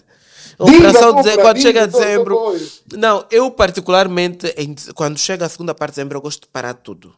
Eh, Tiro férias, Certo. conviver com, visitar as pessoas que não têm o tempo ao longo do ano e tal. Então fico muito satisfeito por esse momento. Então vou dar uma nota 8 à Operação Dezembro. Bem-vindo à Operação Dezembro. Não preparei o shape esse ano. Mas não faz mal. Vamos Essa é uma mesmo. regra muito simples. O shape é sempre para a próxima temporada. Yeah. Assim, o shape de agora é para o verão. Yeah. No verão, o shape vai ser para dezembro. Dezembro, yeah. E nunca pomos shape. Então deu uma nota 8 à Operação Dezembro. Vamos avançar, estamos aqui na parte final. Stand-up comedy. Epá, eu nos últimos tempos Na não tenho banda. assistido muito na banda. A última vez que fui foi esse ano, mas nos últimos meses não tenho ido muito. Qual é a nota que vocês dão ao stand-up comedy? Como é que anda? Eu acho que já teve mais forte. Como é que está agora? Eu acho que tudo já teve mais forte no nosso país. Tipo, e só voltando um bocadinho, a Operação Dezembro só já não é tão forte porque não há dinheiro. Eu lembro-me, eu estava a falar com ele que quando a economia tinha mais dinheiro e mais disponibilidade e mais acesso, tu vias que as pessoas estavam na rua. Luanda era uma cidade movimentada. Epá, passavas por todos os bairros, havia movimento, gente, yeah. noites, discotecas, eh, muito consumo. A economia é uma ciência social. Reflete-se na maneira que as pessoas se comportam. O comportamento adapta-se à economia. Ok. Eh, e então por isso é que nós vemos tudo isso a mudar. É a mesma coisa que se passa aqui na questão do stand-up.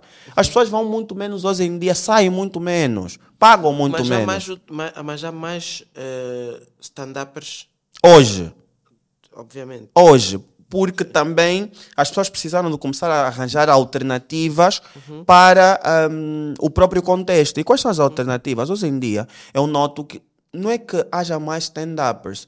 Eu sinto que tu sempre tiveste muitas pessoas ligadas ao humor em Angola, mas estavam na televisão e na rádio. Exato. Hoje em dia, tu tens uma geração de stand-up comedians que estão nas redes sociais, têm muito mais mediatismo e fazem comédia em pé como se faz fora de Angola. E descobriram que afinal conseguem fazer dinheiro, tipo, apresentar as cenas dele do que antigamente tinham que ter uma oportunidade na televisão. Hoje em dia, rádio. tu és a tua própria plataforma. Yeah. Eu sou capaz de fazer uma carreira com o meu telefone. Ponto.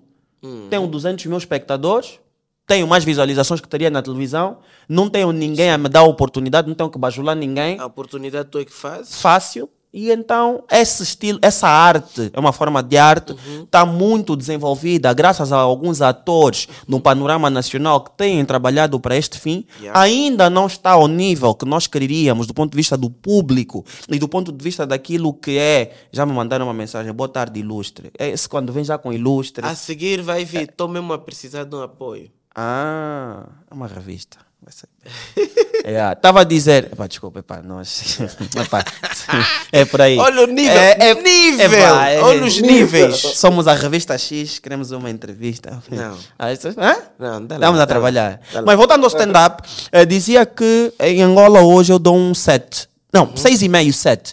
Ainda tem que democratizar mais. 6,5, 7. Yeah. Boa. Ele é stand-up comedy, para fechar.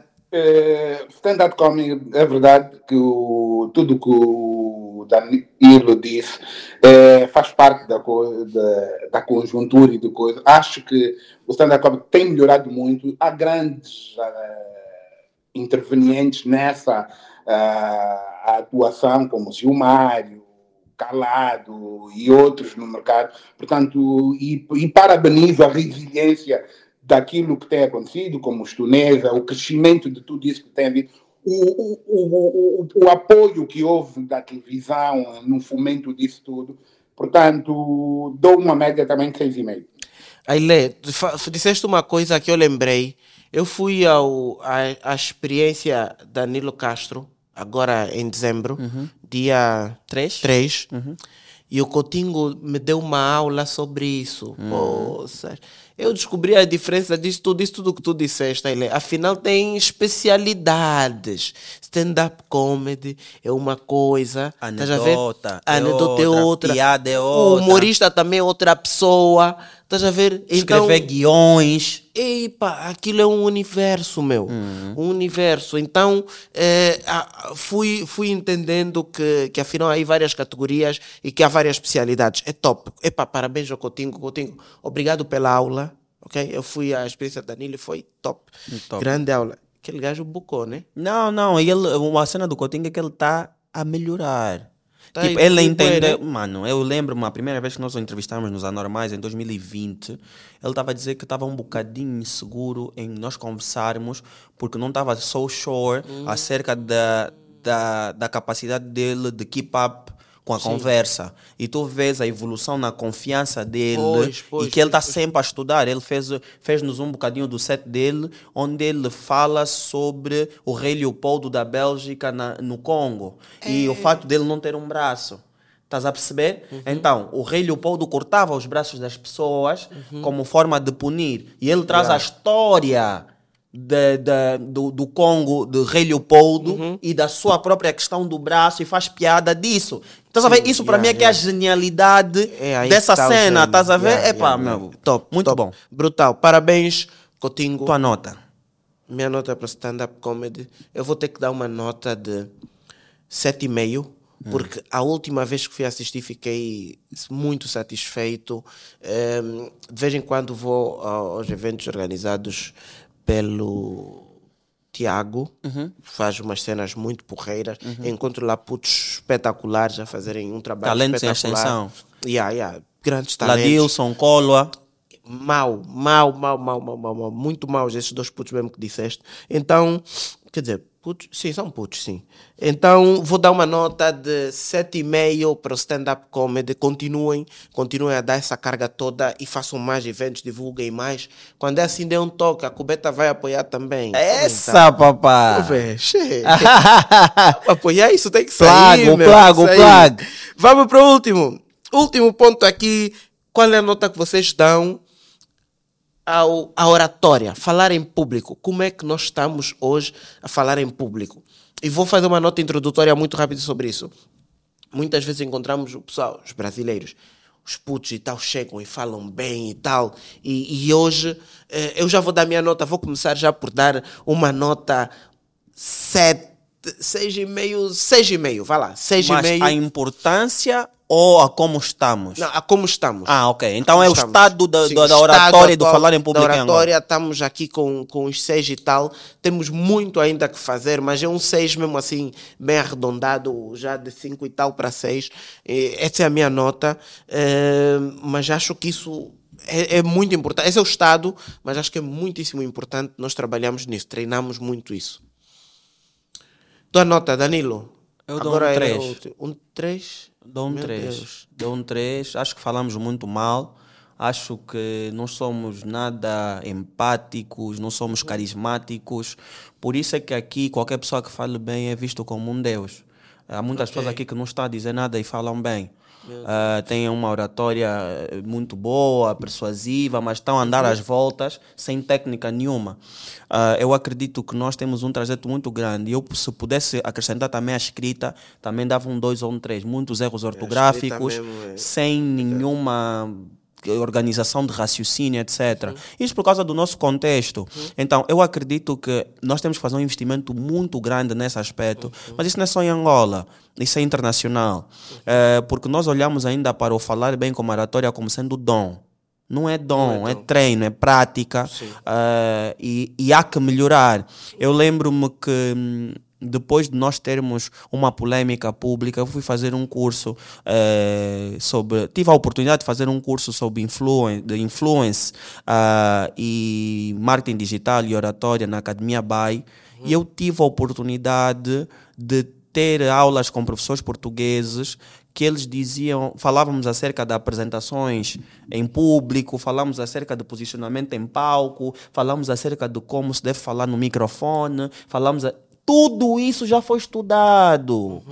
Isso não é novidade. E tu podes trabalhar. Eu lembro-me que vou dar assim algumas algumas dicas. Falar em público, algumas dicas. As pausas. Eu acabei de fazer isso agora. Falar em público, as dicas, as pausas. Isso dá impacto ao que eu vou dizer. As pessoas prestam atenção. Sim. Percebes? Muitas vezes eu faço. podes fazer esse treino. Quando estás com muitas pessoas, fala baixo e vê se as pessoas vão te ouvir. Fala alto e vê se as pessoas vão te ouvir. Por quê? Há muitas pessoas que querem, chama, querem chamar a atenção nas conversas falando alto. Mas tu podes chamar a atenção com as pausas durante a tua conversa. Depois, como é que tu articulas as tuas palavras? Sim. Como é que tu articulas as tuas palavras? Como é que Yeah. tu articulas as tuas palavras? Qual é a tua cadência do discurso? Uhum. Qual é a tua cadência do discurso? Qual é a tua cadência do discurso? Tudo diferente. isso Sim, sim. cria impacto quando tu vais falar. Depois, eu estou a falar. Olhem as minhas mãos. Eu estou a gesticular. Isso dá certeza. Quando eu quero falar com assertividade, o que, é que os políticos fazem? Eu quero falar com assertividade. Esses dois dedos aqui é pensado. Eu quero falar com assertividade. Apontar. Yeah. Tudo isso faz parte Uhum. do universo da oratória. Percebes o que eu estou a dizer? Percebo. Olha, estão a ver pessoa que estudou. Não, mas estou a dizer isso, Isso para as pessoas estudas, terem, terem interesse nessa temática, porque quantas pessoas em Angola sabem disso? Quantas pessoas em Angola têm percepção disso? Outra coisa, as muletas linguísticas. O é, é, e eu estou a pensar, é, e não sei o quê. É, é, Yeah, é. yeah, yeah, Isso é uma muleta Yeah, yeah. que passa muita incerteza e muita desconfiança quando tu estás a falar com as outras pessoas. Tu não das conta. Yeah. Muitas vezes vais fazer uma apresentação e tu começas eh, e tá a perceber Eh, e o ilustre eh, e por obsequio Uhum. Yeah, estás aí a encher muito chouriço E e não não tá a dizer está a dizer nada. Yeah. Quem presta atenção dá conta desse mulher que não sabe o que está a falar. Depois, o nível de língua. Estás a falar com o senhor e, e estás a, a tratar o senhor por tu. Yeah. Olha, estás a perceber o que eu estou a dizer? Tu nem entendes que isso é, uma, é, é- é um tratamento pessoal. Tens que usar um, um tratamento mais impessoal. Tratá-lo por você. Olha, já percebeu que. Então, isso são detalhes que já não têm a ver com oratória, mas também tem a ver com linguística e com- e com os níveis de língua e comunicação, que fazem toda a diferença. E os grandes líderes hoje têm um especialista só em oratória e comunicação. Os CEOs das grandes empresas têm alguém. pra- aquele, o Tim Cook, quando vai fazer uma apresentação do, do novo produto da Apple, Sim. eles têm um coach.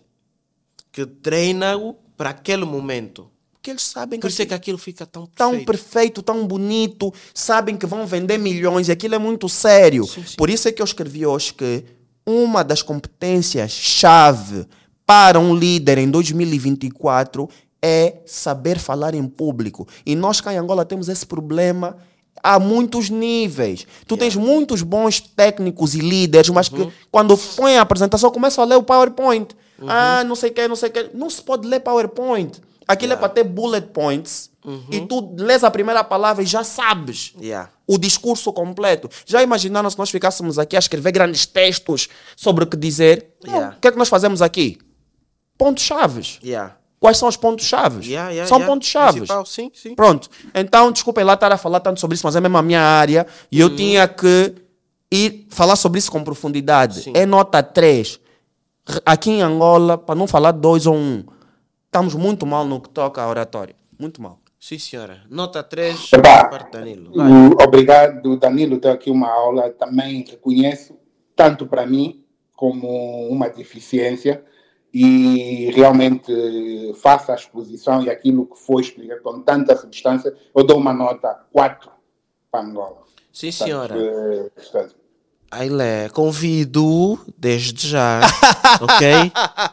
Vá à Cubeta. Tem lá. Há lá um curso do nosso querido Marco Patrício Vitor, que ele ensina como falar em público. Certo. Ok? Quanto é que falar, o título é falar em Vou- público vou- vou- agora. Vou, vou fazer isso. 15 vou mil fazer. kwanzas, 15 tá? mil kwanzas. Vim, vou Para fazer ele vou devia fazer ficar um milhão e meio. Para já pensar bem. Ah, olha, na Então- banda funciona assim. Yeah. O preço depende da pessoa. Da pessoa. Ah, Quanto é que Da custa? Preço no off. yeah, primeiro vai ver lá o perfil, investiga tudo. Ei! Epa, fulano. Esse, esse muda aí Um o pau preço. e meio. Yeah, yeah, yeah. Mas sim, o, o, de fato, o tema aqui da oratória está tá, tá crítico. Mano, é assustador. Yeah. Eu às vezes não consigo participar em certas palestras e coisas do gênero. É pá, porque deixa-me é pá, com uma frustração Yeah. tremenda. Mas de novo, vamos ter que passar o processo de quê? Passar por isso, nos faltarem respeito em público, perdemos oportunidades, a- e- mas depois também é, é a questão da, com- da concorrência. Yeah. Tu podes não ter uma oratória muito boa, mas aquele business de 10, 15 milhões não vai deixar de cair por causa disso. Sim. Teu PowerPoint está mal feito. Não há problema, o business Yeah. vai continuar a andar. Então é muito difícil nós melhorarmos se não tivermos essa informação, né? Yeah, assim mesmo. Sim, senhora. Então, terminamos as avaliações aqui de 0 a 10, que era o último quadro aqui dessa, dessa nossa conversa de hoje. Deixem aqui nos comentários a vossa avaliação eh, desses mesmos itens. Também queremos ouvir a vossa opinião. Qual é a vossa nota que dão para o Paddle, para a Operação Dezembro, para o Stand-Up Comedy, para o Nilson Eventos, que lhe metemos aqui no meio disso, e para a oratória no nosso mercado, estado atual. Deixem nos comentários as vossas opiniões sobre esse assunto.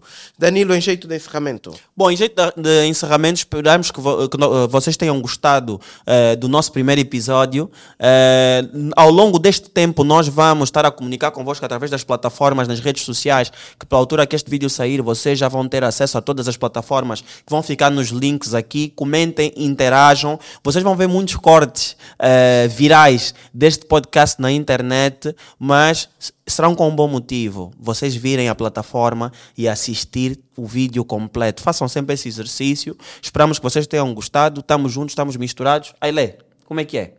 uma vez. Foi uma, um podcast de bastante aprendizado. Epá, e acho que nós estamos a conseguir aqui criar uma ideia e transformar tudo isso para que os próximos episódios sejam maravilhosos. Obrigado ao Danilo, obrigado ao Nuno, obrigado à equipa técnica que também merece esse apoio por ter paciência de estar aqui conosco. Estamos juntos. Um abraço a todos. próxima. Até a próxima. Até a próxima.